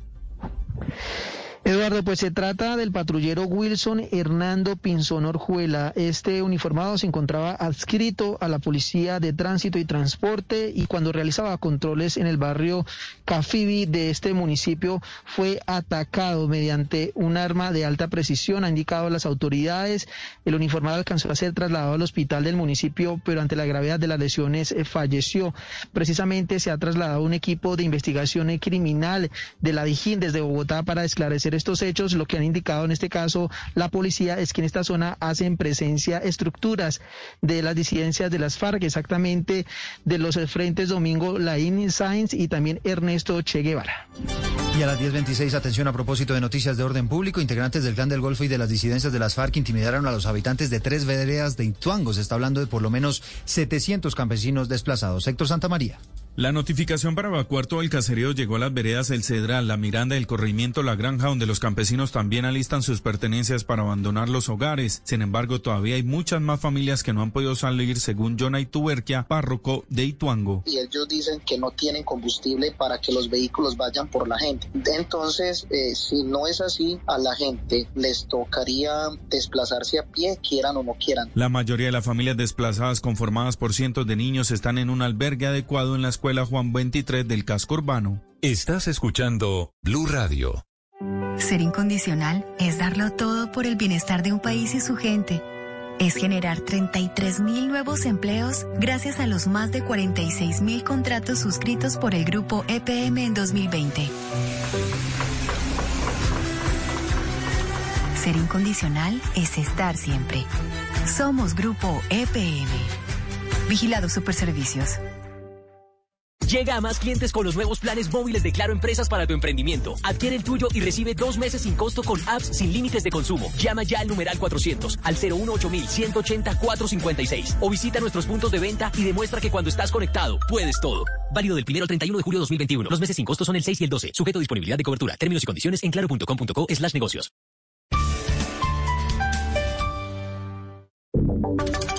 Ahora en Blue Radio, la información de Bogotá y la región.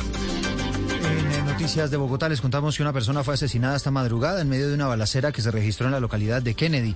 En el primer semestre de año, del año ha habido un aumento del 14% en los asesinatos en la capital. Sergio Grandas. Un grupo de hombres se enfrentaron a disparos en el barrio Pastranita, en el suroccidente de Bogotá, en la localidad de Kennedy. Vecinos del sector intentaron auxiliar a una persona que fue atacada con arma pero ante la gravedad de las lesiones murió en el lugar. El teniente coronel Óscar Olarte de la Policía de Bogotá indicó que se realizan las investigaciones para identificar a los responsables de este crimen. Esta persona al parecer se encontraba junto con otros sujetos, los cuales posteriormente a una discusión lo afectan, parecer con tres impactos de arma de fuego. Según las investigaciones preliminares, este hecho estaría relacionado con actividades de microtráfico. Este caso se suma a las 68 muertes violentas que se han registrado entre enero y junio de este año en la capital del país. 20 casos más que el mismo periodo de 2020, un aumento del 14% en los homicidios. Y atención con esta información de servicio. Hoy vence el plazo para pagar el impuesto predial sin intereses ni sanciones. Paula Galeano. El recaudo del impuesto predial de la capital ya alcanzó los 3.2 de los 3.5 billones previstos con el pago del 81% de los predios obligados. Asimismo, cerca de 79 mil predios se acogieron al pago por cuotas del impuesto, teniendo pagos diferidos hasta el 2022, con lo cual se espera recoger 140 mil millones de pesos más. Sin embargo, si no ha pagado, recuerde que hoy es la fecha límite y puede efectuar el pago a través de la oficina virtual de la Secretaría Distrital de Hacienda. Balbuena, director de impuestos de Bogotá, confirmó que a partir del día sábado se efectuará mora y sanciones. Esperamos que aprovechen esta oportunidad, que se pongan al día con Bogotá. El pago se podrá efectuar con tarjeta de débito por el botón PSE o con tarjeta de crédito si la entidad tiene convenio con la Secretaría de Hacienda.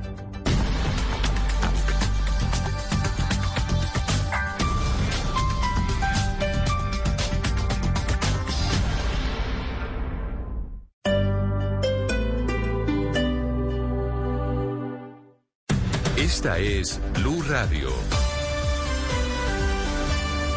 Sintonice Blue Radio en 89.9 FM y grábelo desde ya en su memoria y en la memoria de su radio. Blue Radio, la nueva alternativa. Terpel presenta GT98, el primer combustible super premium en Colombia hasta con 98 octanos. Su alto octanaje aumenta la potencia y mejora el rendimiento de tu vehículo, reduciendo las emisiones contaminantes. Terpel GT98, nuestro combustible de color azul que se siente en el camino. Búscalo en tu estación de servicio Terpel más cercana. Con ETV, lleva planes de internet desde 80 hasta 500 megas sin costo en los dos primeros meses y empieza a disfrutar nuestra velocidad gemela que es igual de subida y de bajada. Llama ya 371-4000. ETV es experiencias por toda Bogotá. Oferta válida del 5 al 31 de julio del 2021. Aplican términos y condiciones. Este sábado en Travesía Blue, ¿cómo es pasar una noche en un hotel de lujo en Bogotá junto a su mascota? Pónganse unos buenos tenis porque viajaremos por alguna de las ultramaratones más exigentes del mundo. Descubrimos para nuestros oyentes el Samperazo, un cóctel típico de la Plaza Samper Mendoza en Bogotá. Pero ¿cuáles son sus ingredientes? Alisten maletas porque viajamos este sábado después de las 3 de la tarde con Travesía Blue. Travesía Blue por Blue Radio y Blue Radio.com. Blue Radio, la alternativa. Para esos negocios que buscan nuevos caminos, llega el nuevo camión Chevrolet NRR, con 9.5 toneladas de peso bruto vehicular, con transmisión Isuzu de relación de primera de 6,3 y motor Isuzu de alto torque y potencia para un óptimo desempeño con bajos costos operativos. Ven al concesionario Chevrolet más cercano y conócelo. Callar y hablar. Callar sobre uno mismo es humildad. Callar sobre los defectos de otros es caridad. Callar cuando se está sufriendo es heroísmo. Callar cuando otro habla es delicadeza. Callar cuando no hay necesidad de hablar es prudencia. Callar cuando Dios nos habla al corazón es silencio. Callar ante el sufrimiento ajeno es cobardía. Callar ante la injusticia es flaqueza. Hablar de uno mismo es vanidad. Hablar debiendo callar es necedad. Pero hablar oportunamente es acierto. Hablar ante una injusticia es valentía.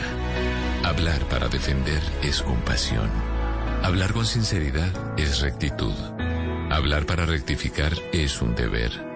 Aprendamos antes a callar para poder hablar con acierto y tino. Porque si la palabra es plata, el silencio es oro. Osvaldo Altamirano.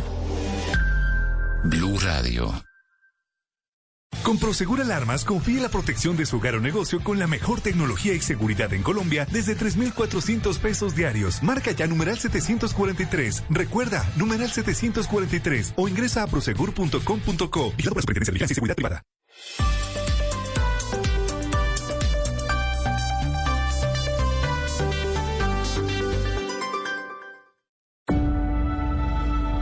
Conectando al mundo y a todo un país. Oscar Montes, Ana Cristina Restrepo, Hugo Mario Palomar, Diana Mejía, Gonzalo Lázari, Valeria Santos y Camila Zuluaga lo acompañan desde este momento en Mañanas Blue. Cuando Colombia está al aire. 10 de la mañana, 33 minutos. Seguimos conectados con ustedes aquí en Mañanas Blue. Vamos hasta la una de la tarde. Empezamos todos los días a las 4 de la mañana, de lunes a viernes. Desde ya pueden empezar a escribirnos al 301-764-4108. Y terminamos una semana que fue rara. Y fue rara pues porque tuvimos este martes festivo, pero Gonzalo es viernes. Y nos ponemos siempre muy felices cuando es viernes y llega el fin de semana. Pues es viernes, además con tono olímpico, Camila. Pero más allá del tono olímpico, del cual seguramente vamos a hablar a lo largo del programa, también es viernes de estrenos. Mire, ayer yo le había traído a una cubana que es una versión de Celia Cruz. Pues bien, aquí le voy a traer, y escuche muy bien, a J Balvin versionando una canción de Metallica. Usted no sabe la crítica que ha surgido frente a esta versión de J Balvin. En lo particular, a mí me gusta. Para los fanáticos de la agrupación, para quienes aman el metal, es una falta de respeto. Saque usted sus conclusiones.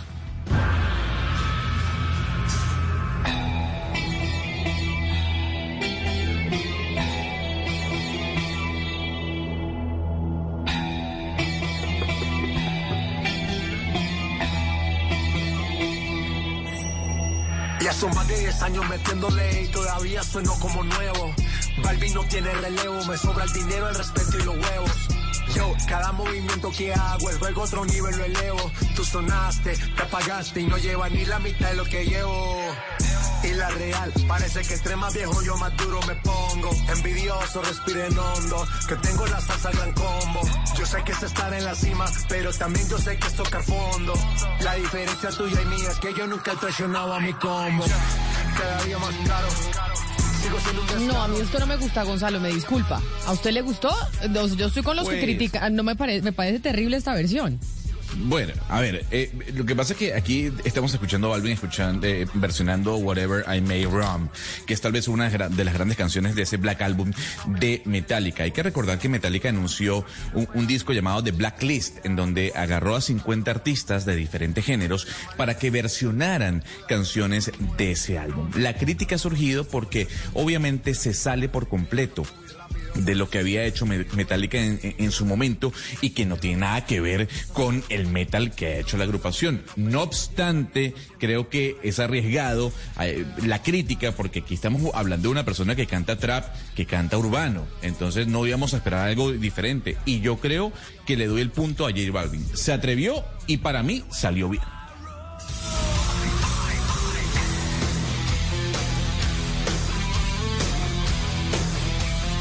Yo siento que me estoy envejeciendo, Gonzalo, por eso es como cuando la mamá le decía a uno, apague ese radio, por favor, baje esa música. Podríamos poner como otra canción, ¿no habrá como otro estreno de hoy un poco más Bueno, ameno? por supuesto.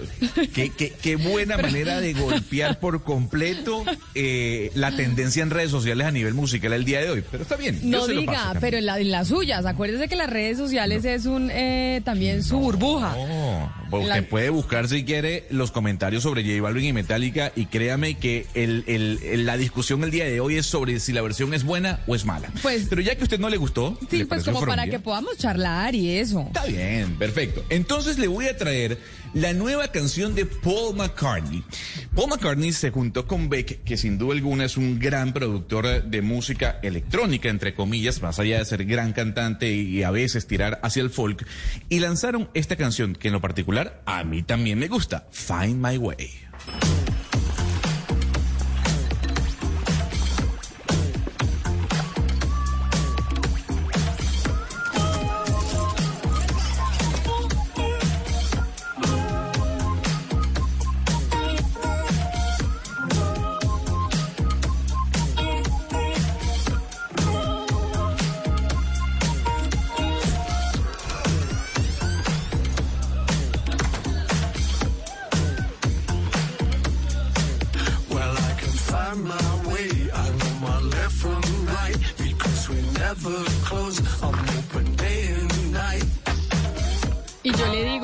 Ya los oyentes empezaron a comunicarse con nosotros sobre la, sobre la versión de J Balvin de esa canción de Metallica y dice Juan Manuel que esa canción de Metallica con J Balvin es como escuchar una fusión de cumbia con hardcore, que si usted se imagina una canción de Lucho Bermúdez ensamblada con una versión de los alemanes Rage Against the Machine.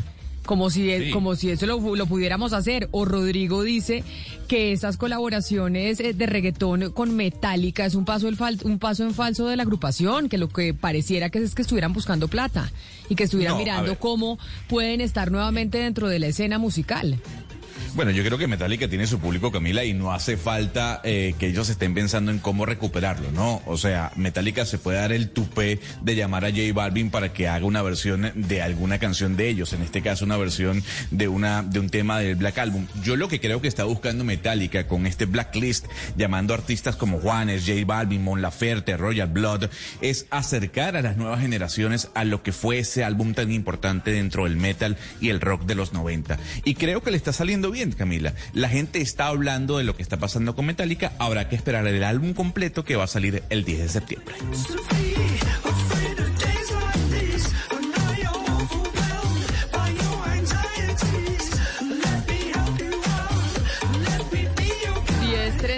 Pero bueno, ahorita le hacemos eh, caso a Consuelo, porque Consuelo, otro oyente, nos dice que esa música está espantosa, Gonzalo. Que por qué no ponemos algo más guapachoso, que es viernes, que nos queremos eh, tal vez ir de vacaciones o queremos tener una pausa. Eso dicen los oyentes, yo le, tra- yo le transmito lo que dicen los oyentes. Pero como hablamos de vacaciones, cuando uno piensa en vacaciones en Colombia, o por lo menos a mí la ciudad que se me viene a la cabeza siempre es Cartagena. Cartagena es esa ciudad por excelencia que uno eh, pues tiene en su mente cuando habla de las vacaciones. Pero desde la semana pasada o desde hace dos semanas venimos hablando de lo triste que está sucediendo en Cartagena por la situación de prostitución y de un turismo que se ha convertido principalmente en un turismo sexual, pero además también en un turismo de drogas. Eso lo hablamos con gente de la, de la ciudad hace un par de, hace- un par de días, pero recibimos una comunicación de un colectivo de residentes que se llama Somos Centro Histórico de Cartagena y están haciendo un llamado de atención al gobierno nacional y a la alcaldía de Cartagena sobre el riesgo de que el desarrollo del Plan Especial de Manejo y Protección PEMP del centro histórico no tenga un camino claro y la UNESCO les retire el título de Patrimonio de la Humanidad como ocurrió recientemente con Liverpool. Como pasó esto con Liverpool, que les quitaron desde la UNESCO ese, esa categoría de Patrimonio eh, de la Humanidad por cuenta del desarrollo que tuvo Liverpool en términos empresariales e industriales, Cartagena tiene ese mismo temor de que pueda suceder algo similar con la heroica. Isabel Restrepo es la directora de la Fundación Centro Histórico de Cartagena y nos acompaña precisamente para hablar de esa comunicación que le enviaron al gobierno nacional. Señora Restrepo, bienvenida. Gracias por estar con nosotros hoy aquí en Mañanas Blue. Buenos días, Camila. Muchas gracias a ustedes por la invitación. Bueno, cuéntenos ustedes por qué piensan que les puede pasar exactamente lo mismo que a Liverpool. ¿Cuál es la preocupación y qué es lo que está pasando en Cartagena? Eh, la UNESCO ha señalado de manera reiterada desde el año 2008 que Cartagena requiere elaborar su plan especial de manejo y protección para el centro histórico. No ha sido posible por diversas circunstancias. Primero, y segundo, desde el año 2017 que UNESCO envió una misión a Cartagena, eh, la preocupación que ha señalado eh, la UNESCO ha sido que Cartagena está sufriendo unos fenómenos como los que está sufriendo, por ejemplo, Venecia, que se acaban de pronunciar sobre eso, y es el tema del despoblamiento causado por el excesivo turismo, por la falta de gobernanza y la falta, sobre todo, de una visión a largo plazo. Eh, directora eh, Restrepo, nosotros, nosotros además de las problemáticas que usted está mencionando, que no es solamente el tráfico eh, de personas, que no es solamente lo que, pues, el cambio climático está ocasionando en muchas ciudades. También eh, hemos visto lo que ha pasado con el edificio Acuarela y uno dice, pues, ¿cómo es posible que pase eso al lado del centro histórico? ¿Qué incidencia o rango de influencia, qué acción tiene la Fundación Centro Histórico de Cartagena? ¿Ustedes eh, inciden ante quién? ¿Ante la alcaldía? ¿Ante el Ministerio de Cultura? ¿Quiénes estarían, digamos, de la mano de ustedes? ¿Ustedes a quiénes apelan para que se haga algo? Pues es muy importante lo que señalas, Camila, porque una de las complejidades que tiene Cartagena es que el sistema de protección está integrado por el nivel local, porque el centro histórico le pertenece al distrito, y por el nivel nacional, porque las fortificaciones y el castillo le pertenecen a la nación. Y en últimas, los dos niveles del Estado tienen que estar articulados y eso justamente fue lo que no sucedió con el caso de Acuarela y por eso hoy en día tenemos Acuarela. La fundación eh, eh, incide y trata, digamos, de incidir en ambas instancias, con el gobierno distrital, con el gobierno nacional y con los diferentes organismos del gobierno nacional que están apoyando eh, y que están moviendo para que se demuela este edificio. Señora Restrepo, pero mire, uno los escucha a ustedes, a los voceros, a los líderes de la comunidad, de la ciudad, y uno se encuentra con, una ciudad, una, una situación dramática. Pero le pregunta a las autoridades y las autoridades, empezando por el alcalde, por la alcaldía, no muestra resultados, no muestra como el interés de buscar soluciones. Entonces lo que estamos pensando es que de pronto en esta circunstancia que usted nos está contando, del riesgo que corre la ciudad, eh, no se va a hacer nada, absolutamente nada. ¿Qué le dicen a ustedes las autoridades, las autoridades locales y las autoridades nacionales sobre las medidas que se van a tomar para evitar que Cartagena pierda esta distinción por parte de la UNESCO? Pues mira, el alcalde Dau ha señalado de manera reiterada que él está dispuesto a defender el título de patrimonio de la humanidad. Entonces, en este momento es muy importante y es un momento definitivo para que Cartagena permanezca en UNESCO y lo que tiene que suceder es que la alcaldía y el Ministerio de Cultura tienen que trabajar de la mano. Esa es la primera lección que nos dejó Acuarela. Entonces, para elaborar el plan de especial y de manejo de protección, que el tiempo ya se nos acabó, la alcaldía y el ministerio tienen que trabajar juntos. Desafortunadamente, eh, preguntamos a la Secretaría de Planeación a través de un derecho de petición en qué está el plan, el PEMP, y la respuesta fue demasiado confusa, sobre todo que no hemos visto articulación con el Ministerio de Cultura. Eso nos preocupa, porque finalmente quien, quien defiende el título de UNESCO es, es la Cancillería, es la nación, es el país. Entonces, ¿por qué desde el nivel nacional no se está trabajando con la alcaldía, siendo que el Ministerio tiene una experiencia larguísima de elaborar estos planes especiales para los centros históricos del país? Eso es lo que nos preocupa y eso es lo que tiene que suceder. Sí, eh, doña Isabel, si, el Centro Histórico de Cartagena deja de ser patrimonio de la humanidad, ¿qué pierde la, la ciudad? deja de ser un, un, destino promocionado a nivel mundial, pierde recursos internacionales, ¿qué pierde exactamente? Pues mira, hemos visto ahorita que con Liverpool la noticia le dio la vuelta al mundo, por supuesto. No hay un solo medio de comunicación del mundo que haya que no haya publicado esta noticia. Eso mismo nos pasaría a nosotros. Vamos a pasar a hacer noticia por no cuidar nuestro patrimonio. Eso es lo primero. Evidentemente, digamos, hay un impacto económico de la mano de esa imagen, pero sobre todo una cosa que ustedes han señalado muy bien y se los agradecemos, y es que ese turismo de excesos nocturnos tomaría aún más relevancia y se, apoderaría aún más de nuestro patrimonio, porque los turistas interesados en venir a hacer turismo respetuoso, responsable, apreciando la cultura de la población y el patrimonio que tenemos, ya no querrán venir. Directora, la recuperación del centro histórico en términos de inversión, si hablamos solamente de arquitectura, si hablamos en términos de, inversión, conservación, eh, para recuperación de, ciertos espacios y, para mitigar un poco eh, los efectos de lo que el clima y el, y el medio ambiente puede hacer, eh, ¿de qué orden sería esa inversión y de qué bolsillo saldría? ¿Tendría que ser el gasto compartido, como hemos viniendo diciendo, tanto de, alcaldía como de Ministerio de Cultura, o esencialmente quién se tendría que meter la, mano al bolsillo? No conozco exactamente la cifra y es una pregunta importante. No sé si te refieres exactamente a la protección costera, pero claro que sí, es un costo compartido entre el distrito y la nación, porque eh, el patrimonio finalmente es de todos los colombianos.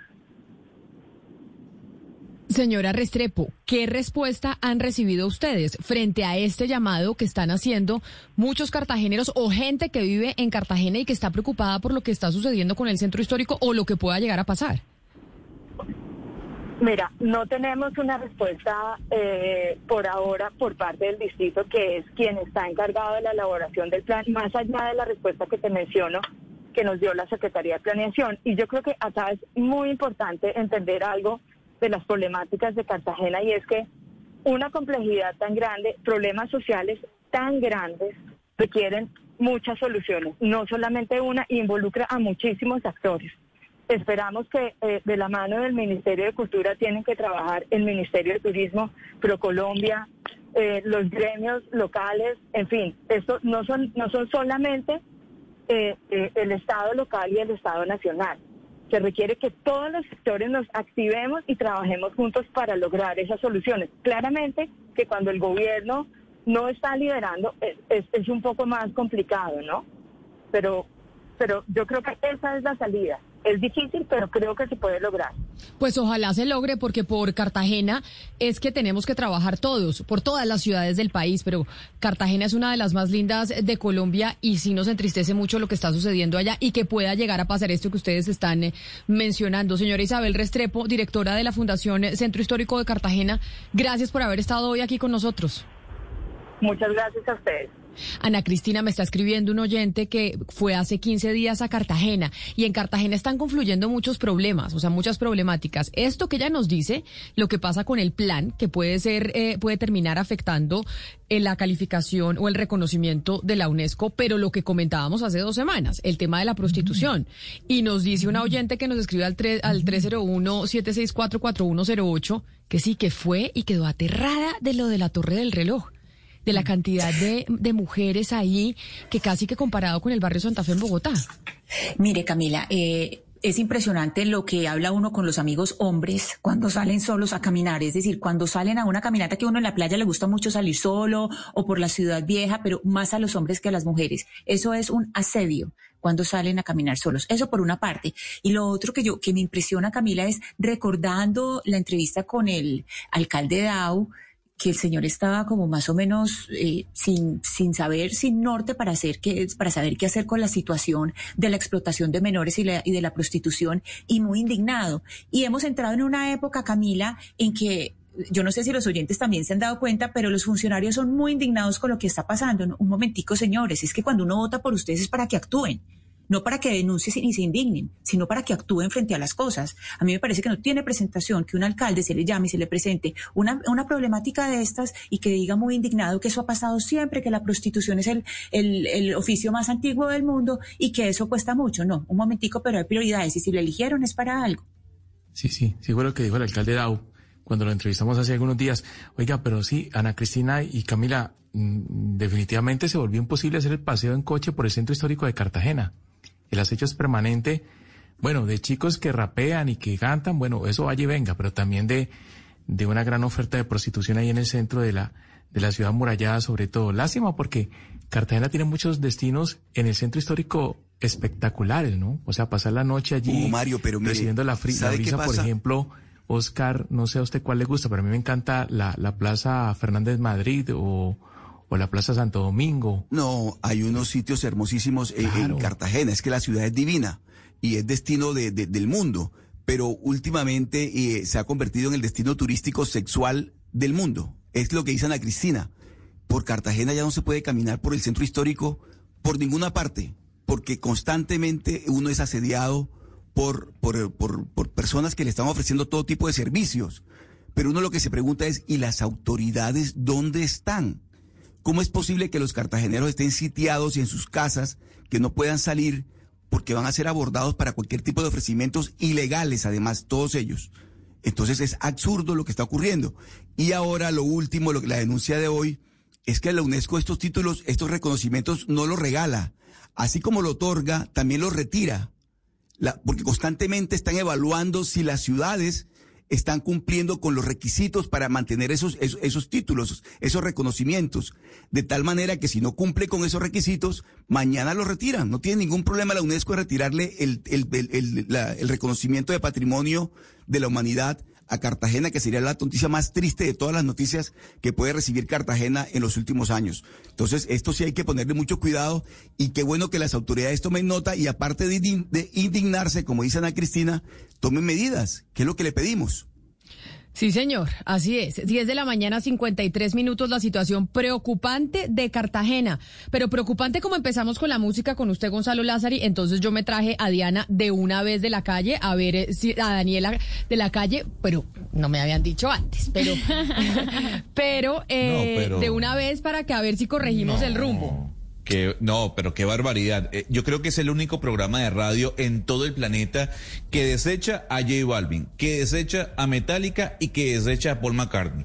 Nos damos el tupé de decir que Paul McCartney no sirve. No, pero que es que para el fin de tampoco y que J semana Balvin no. tampoco. Para el fin de semana no. No, bueno. No, para el fin de semana no. Entonces, Daniela, aquí estamos para que usted corrija el rumbo de esto que está pasando hoy aquí en Mañanas Blue. Intentaré, yo, yo tengo la esperanza de algún día conquistar al- a los oídos de este hombre con las canciones que le traigo directamente desde la calle La Manda Más 96.9.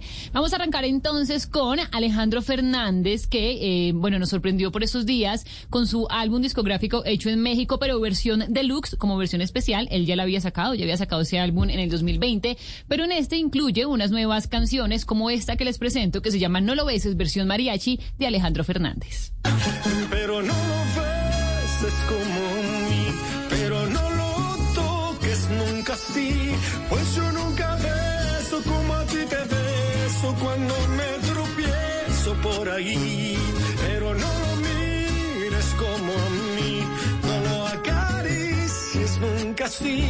por tu bien lo digo porque si lo haces te vas a acordar esta canción es nueva de Alejandro Fernández o esto ya es viejísimo, Dani? Esa canción y el álbum ya existía, hecho en México, la, con el 2020 le fue demasiado bien, pero ahorita en el 2021 vuelve a sacar su álbum, versión como deluxe o versión especial, y tiene unas nuevas colaboraciones. Esta canción, por ejemplo, la saca en versión mariachi. El potrillo, el, potrillo, que nos a mí me encanta el potrillo. No, y además es- que está muy querido Gaby porque ya es abuelo y demás, pero cada vez con los años Alejandro Fernández está más guapo, hay que decirlo. Así que bueno, ahí se pero los para traía. cantar mariachi, pero para cantar mariachis, el papá. Ah, no, O sea, sí. El papá y no el hijo. No, sí, pero él también, él también, él es la nueva generación, o no, no es bueno cantando mariachi, sí, de hecho han cantado juntos. Fernández, el papá. El papá sí, pero, pero el potrillo es potrillo. El otro es el caballo mayor. Pero ya se está volviendo caballo mayor también Alejandro. Alejandro ya como dice, como dice Dani, ya Sí, es ya abuelo. potrillo poco. Ya de potrillo poco. Bueno, le está yendo bastante bien, está haciendo colaboraciones con grandes artistas también de género urbano, él, él la tiene bastante clara. Y hablando de colaboraciones, les presento entonces otra canción que suena en la calle La Manda Más, la hace Jesse Uribe y Karim León, vienen sorpresas por allí con Karim León y la calle, así que muy pendientes. Resultó muy perra, no me vayan a matar, es la suerte, por favor. Yo sé que la canción generó bastante polémica por su título, pero hace referencia a la suerte de estos pobres hombres. Le hice esta canción con los pedacitos de mi corazón que ya no necesito. Resultó muy mi suerte me dejó solito. Colombia con Payesi. Ana Cristina, al principio nos, nos empezábamos a mirar las letras del reggaetón y ahora también estamos viendo las letras de la música popular, porque es otras letras que también el tratamiento a la mujer medio delicado. No, eh, Camila, primero fueron las letras de la música popular que la del reggaetón. O sea, la música popular sigue en lo suyo desde hace muchas décadas. Después el reggaetón vino con, con pues, con, las letras. Exacto, con lo suyo. Esta- o sea, es decir, esta canción que aquí estoy viendo la letra, eh, sí, viene en esa misma línea, pues que acuérdese la cuchilla, etcétera, que eso todo es tremendo. Esa es una línea que viene desde hace mucho, pero aquí es que esta, esta canción es tremenda. Sí, e- e- es fuertecita. Bueno, como yo sabía, eh, les traje para la posición número uno una canción que de repente les, les llegue más suavecito. Una canción que hace Camilo, esa canción ya la había lanzado él, se llama Kessie, pero en esta ocasión hace un remix con Shawn Mendes, el cantante canadiense que ahora está de novio de Camila Cabello y que pues bueno, ahí de pronto con ese toquecito anglo lo logro conquistar. Aquí está entonces Camilo y Shawn Mendes con Kessie. Si tú con esa yo te besaría, pero no me dices que sí, que sí, que sí, que sí. Ay, tú no me dices que sí, que sí, que sí, que sí. Ay, tú no me dices que sí, que sí, que sí, que sí. Ay, tú no me dices que sí, que sí, que sí, que sí. Baby, yeah. What would you do if I got down on my knees? What if I flipped our whole world upside down now? Know that we fit together, you're my queen. Get close to me. I know. Y con esta sí nos podemos quedar, esta ya nos queda, nos queda de viernes perfecto. Yo creo que está, por eso quise terminar con esa, Gonzalo. ¿Cómo me fue con esa? No, pues esa canción la estrenamos la semana pasada. Eh, qué bueno que está en el puesto número uno de la calle La Manda Más. eh, pero yo todavía estoy, estoy en shock por los comentarios de Camila con respecto a Paul McCartney y J Balvin. O sea, yo estoy en shock. Yo no lo puedo creer. La señora ha No, es que destruido. usted, pero es que todo tiene No, un tiempo. destruido. O sea, ¿usted No, de pero- verdad va a oír pero- Metallica el viernes? Pero por, eh, ¿y por qué hay que escuchar reggaetón un viernes? Pues porque es Por el ejemplo. mood, porque es el, el- como las, el, el- en lo que estamos. Porque es viernes de desmadre en la calle. En la manda más es viernes Ah, de desmadre y suena un poquito de, de reggaetón. no, pues Camila, yo más adelante le voy a poner un reggaetón que hace One Republic. A O sea ver si me gusta. ¿A Gonzalo le gustó la versión de Metallica y J Balvin? Sí, me llamó la atención. Yo no sé qué comentarios han recibido ustedes en la calle. A mí me llamó la atención, me pareció interesante, pero la han destruido en redes No, sociales. total, a mí la verdad. Sí, ahí sí no estoy de acuerdo con Gonzalo, ahí sí tengo que... ¿A usted, ¿A usted le pareció espantosa? Sí. Ay, a mí también me pareció espantosa. Dejemos esta de Camilo un ratico para empezarnos a calentar en Bogotá, que está bipolar, que amaneció lloviendo, como raro. Después sale el sol y vuelve y llueve.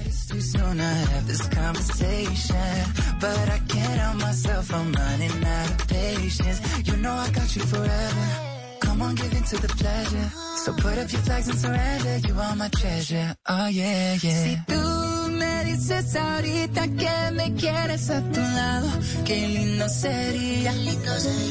Si tú con esa boquita ya me tienes embobado, yo te besaría, pero no me dices que sí, que sí, que sí, que sí. Ay, tú no me dices que sí, que sí, que sí, que sí. Dices que sí, que sí, que sí, que sí. Ay, tú no me dices que sí, que sí, que sí, que sí. Yo te quiero así tal cual, flow bien natural. Yo te quiero así tal cual, flow bien natural. Yo te quiero así tal cual. Entre Hugo Mario, lo escucho. No, no, es que, es que las estaba escuchando yo a ustedes, a Ana Cristina y a usted Camila, quejándose de las letras machistas. Sí. Y estamos de acuerdo, ¿no? El reggaetón y la música popular tiene muchos contenidos machistas, pero a nosotros no- los, los señores no nos va nada bien tampoco con las letras, sobre todo las que cantan las mujeres, ¿no? Desde Lenita Vargas, ¿no? cuando dice que usted es un mal hombre, señor, usted es un canalla, hasta Paquita la del barrio que nos trata de ratas, de dos patas. de no ratas nos de va dos bien patas. tampoco. Pero por eso Ana Cristina decía que eso empezaba hace mucho, que eso no era el reggaetón, que eso los primeros habían sido los de la música popular, los que em- los que habían empezado con esos Camila. insultos y esas letras no tan buenas. Claro, y el ejemplo que le di, la cuchilla. Si no me querés, te corto la cara con una cuchilla de esas de afeitar. ¿Y quién la cantaban? Mujeres, es decir. eh, Claro. es- claro, entonces. Una amenaza directa. Es una mina, se un siente señor. muy intimidada, se siente muy intimidada, intimidado Hugo. No, pero lo que pasa es que eh, hay que mirar también cómo las oye uno, es decir, todas estas canciones que uno ha oído tanto tiempo, que la gente dice, pero yo porque nunca me había dado cuenta de lo que estoy oyendo, porque todo eso se oye puebleando, cantineando, cuando uno está eh, yendo Pero, de, pero pues, de- Cristina, de, fonda en ¿qué tiene de fonda, y uno no, y uno no para. Ana Cristina, ¿qué tiene de malo que le digan a un hombre que es una rata de dos patas si el hombre es una rata de dos patas? No, no todos, ahí sí salgo yo en defensa. No, no, no, algunos, por eso. Paquita, la del barrio, cuando canta esa canción, más de un hombre dice... No sé cuál es esa un hombre, canción. Una rata de dos patas. No La- la conozco, no, no. conozco esa canción. La de rata ¿No de dos escuchado la- patas, ¿no? no Ay, obvio Rata de dos sí, Ana patas? Cristina, ¿cómo no? No la conozco. Pero es la canción más popular. ¿Cómo no la va a conocer? No, no la conozco, no conozco la rata de dos patas. Bueno, la rata de dos patas seguramente me la he topado en alguna parte, pero la canción. ¿Usted no, ha- usted no ha oído esta canción? No. Pero si esto es lo más popular que existe. Por favor.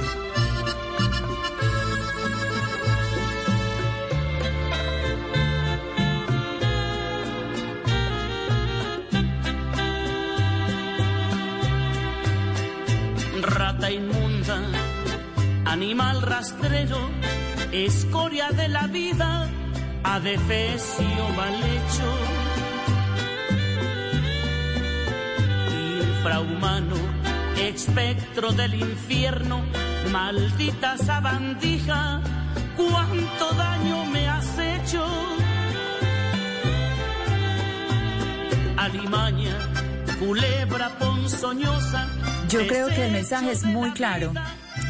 Sáquenme a pasear porque hace mucho no salgo. ¿Qué Pero- confinamiento? Yo no lo había oído. No, pero eso no es de salir a pasear ahorita, Ana Cristina, eso es que lo conocemos desde que somos chiquitos. Esto, No me sacan a la del pasear. barrio, esto, de- de, esto que, de, que, de hace cuánto es, Hugo Mario, esto es muy viejo. No, esto de, de años, de muchos años, Paquita Por del barrio, eso, pero- me falta pero- calle. No, Pero es que mucha. esa- eh, mire, esa rata de dos patas ya debe tener bisnietos. Yo creo Sí. que esa rata de dos patas Es una señores. ya bisnietos. falleció. Esa rata de dos patas.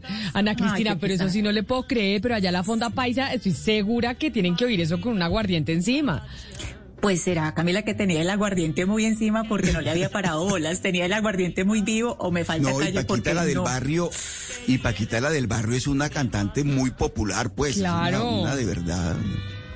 Te, te estoy hablando a ti. Escuchan, le voy a dar el placer de que la oigan a Cristina. Desecho de la vida, te odio y te desprecio.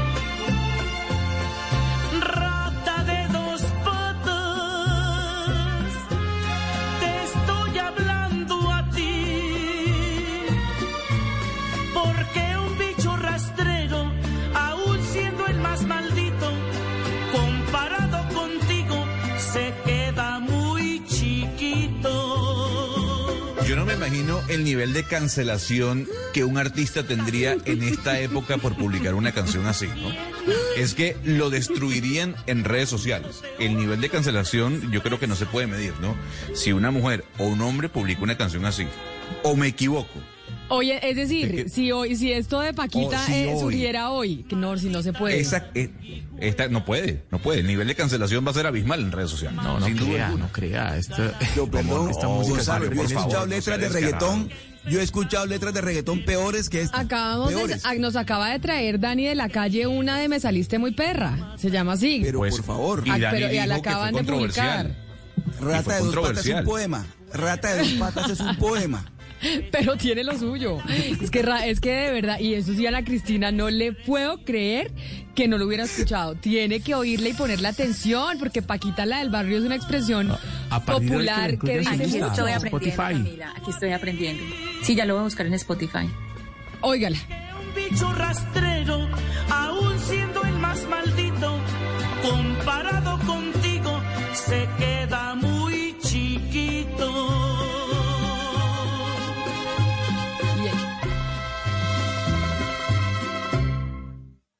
Ahí le dejo la canción para que haga la investigación de Paquita, la del barrio Ana Cristina. Pero hay algo muy importante que sucedió ayer en la tarde y es una decisión de la Corte Constitucional que amplió el derecho a la muerte digna, disminuyó los requisitos para que la gente pudiera acceder a la eutanasia, eliminó, por ejemplo, la condición de enfermedad terminal y rompió todos los estándares que se tenían en el país desde hace 24 años. Se le adelantó la Corte Constitucional al Congreso de la República en los temas de eutanasia. Camila, es que pues eh, nosotros ya teníamos desde 1997 teníamos eh, la sentencia C239 del doctor Carlos Gaviria Díaz y ya había abierto una puerta muy importante. De hecho, la decisión de ayer lo que hace es devolverse un poco a, a lo que había dicho inicialmente Carlos Gaviria. Entonces, ¿qué dice la Corte? Primero, pues que reconoce que hay barreras para acceder al derecho, barreras desproporcionadas para quienes quieren acceder a ese derecho a la muerte digna. Segundo, que el Congreso en 24 años ha ingresado el trámite, pero no ha podido regular la eutanasia, por lo tanto este derecho está desprotegido. Y tercero, que no se puede restringir solamente a enfermedades terminales, es decir, hay otras formas eh, graves que pueden y merecen un tratamiento especial o ser consideradas para la eutanasia. Pero yo creo, Camila, que en un día como hoy, pues tiene especial eh, importancia que hablemos con una persona que ha estado en esta lucha desde hace muchos años. Eh, nosotros conocemos el caso de don Víctor Escobar, quien ha, ha sufrido eh, accidentes cerebrovasculares y padece de POC y desde el año 2007 está en la cama y está con nosotros. Eh, don Víctor eh, Escobar, buenos días y bienvenido a Mañanas Blue. Mm, buenos días, con todo gusto saludarles, ¿cómo me les va? Bien, don Víctor, preocupados por su caso, ¿cuáles son las circunstancias por las que usted eh, quiere acceder a una eutanasia? ¿Con, ¿En qué circunstancias vive usted, don Víctor? Bueno, en verdad le digo que eh, mi situación de salud es muy de- muy deteriorada. Ya eh, eh, mi salud ya me tiene casi en las últimas. Yo expulso mucha sangre de los pulmones. Eh, mi movilidad en el lado izquierdo está en un 90% deteriorada por los accidentes cerebrovasculares. Eh, el lado derecho del corazón también lo tengo grande, el EPO, o sea, eh, mm, soy diabético, hipertenso, tengo cuatro cirugías en la columna. Don Víctor, ¿y hace cuánto se encuentra usted en esta situación de salud? Esto que nos está narrando, ¿lleva usted padeciéndolo cuánto tiempo? De los accidentes cerebrovasculares, el primer accidente cerebro- cerebrovascular me dio en el 2007. En noviembre, en enero del 2008 me repitió que me dejó ya mm, torcido todo el lado izquierdo. Y desde ahí vengo padeciendo con todo este poco de enfermedades que poco a poco me, me han ido saliendo. Ahora con el EPO, con la fibrosis pulmonar, la presión pulmonar alta. Entonces todo se me ha complicado mucho. Don Víctor, de, de todas estas enfermedades y lo que le ha pasado a usted durante estos años, nada es terminal. Usted pidió una, una eutanasia. ¿Cuál fue la respuesta? ¿Cuál respuesta le dieron? Creo que fue hace dos años que usted la solicitó. Si yo solicité la eutanasia hace dos años, eh, la pasé eh, al médico de mi EPS, el médico no la, no la registró en, en, en la plataforma de, de la EPS y no pasó a nada. En, el transcurso del año pasado se, se averiguó a ver cómo iba y resulta que no estaba en proceso.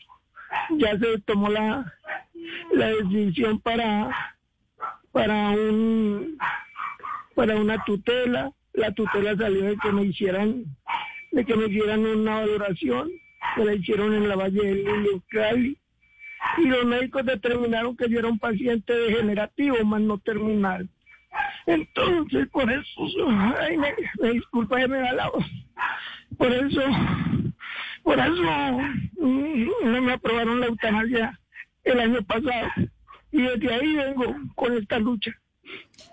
Don Víctor, eh, eh, ¿cómo está integrada su familia? ¿Usted con quién vive? ¿Qué, qué dicen ellos sobre la posibilidad de que usted acceda a la eutanasia? Lo- el deseo que usted qui- que tiene.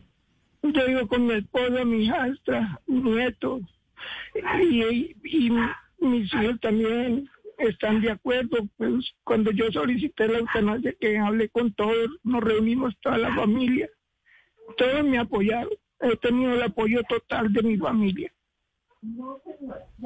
Don Víctor, ¿y ustedes cómo, cómo es el proceso? Usted nos cuenta la situación de salud que usted tiene y es una situación muy difícil y muchos pensarían que eso, que eso no es vida para nadie. ¿En qué momento hace usted la reflexión personal de decir, yo no quiero vivir más y no quiero vivir más así y por eso solicita la eutanasia. ¿Cómo es ese proceso interno de un ser humano de tomar esa decisión, de no querer vivir más? Bueno, en mi caso fue ya el ver el sufrimiento que estaba padeciendo yo mismo y, y ver el sufrimiento de mi familia. Eso me hizo tomar la decisión y, y pedirle perdón a Dios por si era pecado pedirla, pero a voluntad de Él, siempre por delante de todo. Pero yo, honestamente, yo quiero que, que esto termine ya, que ya termine. Con la decisión, Ana Cristina, que tomó la Corte Constitucional ayer, un caso como el de don Víctor ya puede tener una respuesta positiva. Esa petición que él hace desde hace algún tiempo de que quiere acceder a la eutanasia y, le, y se la han negado por no tener una enfermedad terminal, la Corte Constitucional ayer en su decisión ampara situaciones como la de don Víctor. Eh, claro, Camila, eh, con esa decisión de ayer, ya un caso como el de don Víctor, que es eh, un caso que no es terminal, es decir, no es una enfermedad que se diga tiene tres meses de vida, cuatro meses de vida, sino que pueden ser muchos más años, como nos está narrando don Víctor, ya la EPS Comeva, que es la, la EPS de don Víctor Escobar, podría actuar y empezar a activar, porque con la resolución que salió también hay un plazo para activar los mecanismos, de manera que se pueda atender este caso, considerar y atender prontamente el caso de, de don Víctor Bustamante, de, de don Víctor Escobar. Don Víctor, yo, yo tengo una pregunta para usted sobre la forma en que usted vive, porque usted para, para sobrevivir, para estar bien, necesita eh, no solamente ayudas físicas, sino que también eh, pues espiritualmente. Usted dice que cree en Dios. ¿Cómo es la vida suya para mantener, cómo hace usted para mantener su vida tanto física como espiritualmente? Bueno, físicamente eh, me toca a mí valerme de mi esposa, de los que vienen conmigo para que me ayuden a movilizarme, a bañarme, a vestirme, a darme los alimentos. Dios. No, Don, eh, don Víctor. no, es- no es fácil, no es fácil. No, pues claro que no es fácil. Sin duda alguna no es fácil y, y todo lo que usted narra pues evidencia la situación en la que pueden estar muchos colombianos que no tenían una enfermedad terminal pero que están viviendo eh, de una manera que no se la desearía uno a nadie, don Víctor, y después de que se conoció, después de que usted, de, de que en su casa supieron esta decisión de la Corte Constitucional, después de que usted ya sabe que jurídicamente ese alto tribunal eh, tomó una decisión que ampara un caso como el suyo, ¿cuál va a ser, el- qué van a hacer con su familia? Eh, mm, hablé con mi esposa porque nosotros apenas nos dimos cuenta anoche, anoche que nos escribieron mucho, mucho por Twitter. Entonces eh, hablé con mi esposa, esta mañana hablamos y vamos a ver si nos podemos reunir con mi familia, sea mañana, sábado en la tarde o el domingo. Nos reunimos, mi familia nuevamente. A ver si les, les comunico de nuevo que voy a pasar la, la, la, la- los papeles otra vez para eutanasia. A ver si me hacen el, me, y me la prueban. Don Víctor, si usted en este momento tuviera enfrente de usted a la persona encargada eh, de la EPS suya, que es Comeva, y si tuviera a alguien eh, con un poder de decisión tal como el ministro de Salud, por ejemplo, si tuviera al ministro Fernando Ruiz frente a usted, ¿usted qué le diría? Eh, use este micrófono para hablarle a esas personas que tienen ese poder de decisión. Bueno, de verdad, a las personas que tienen el poder de, de decidir prácticamente sobre, sobre la eutanasia y de aprobarla, pues que se pongan la mano en el corazón, que auto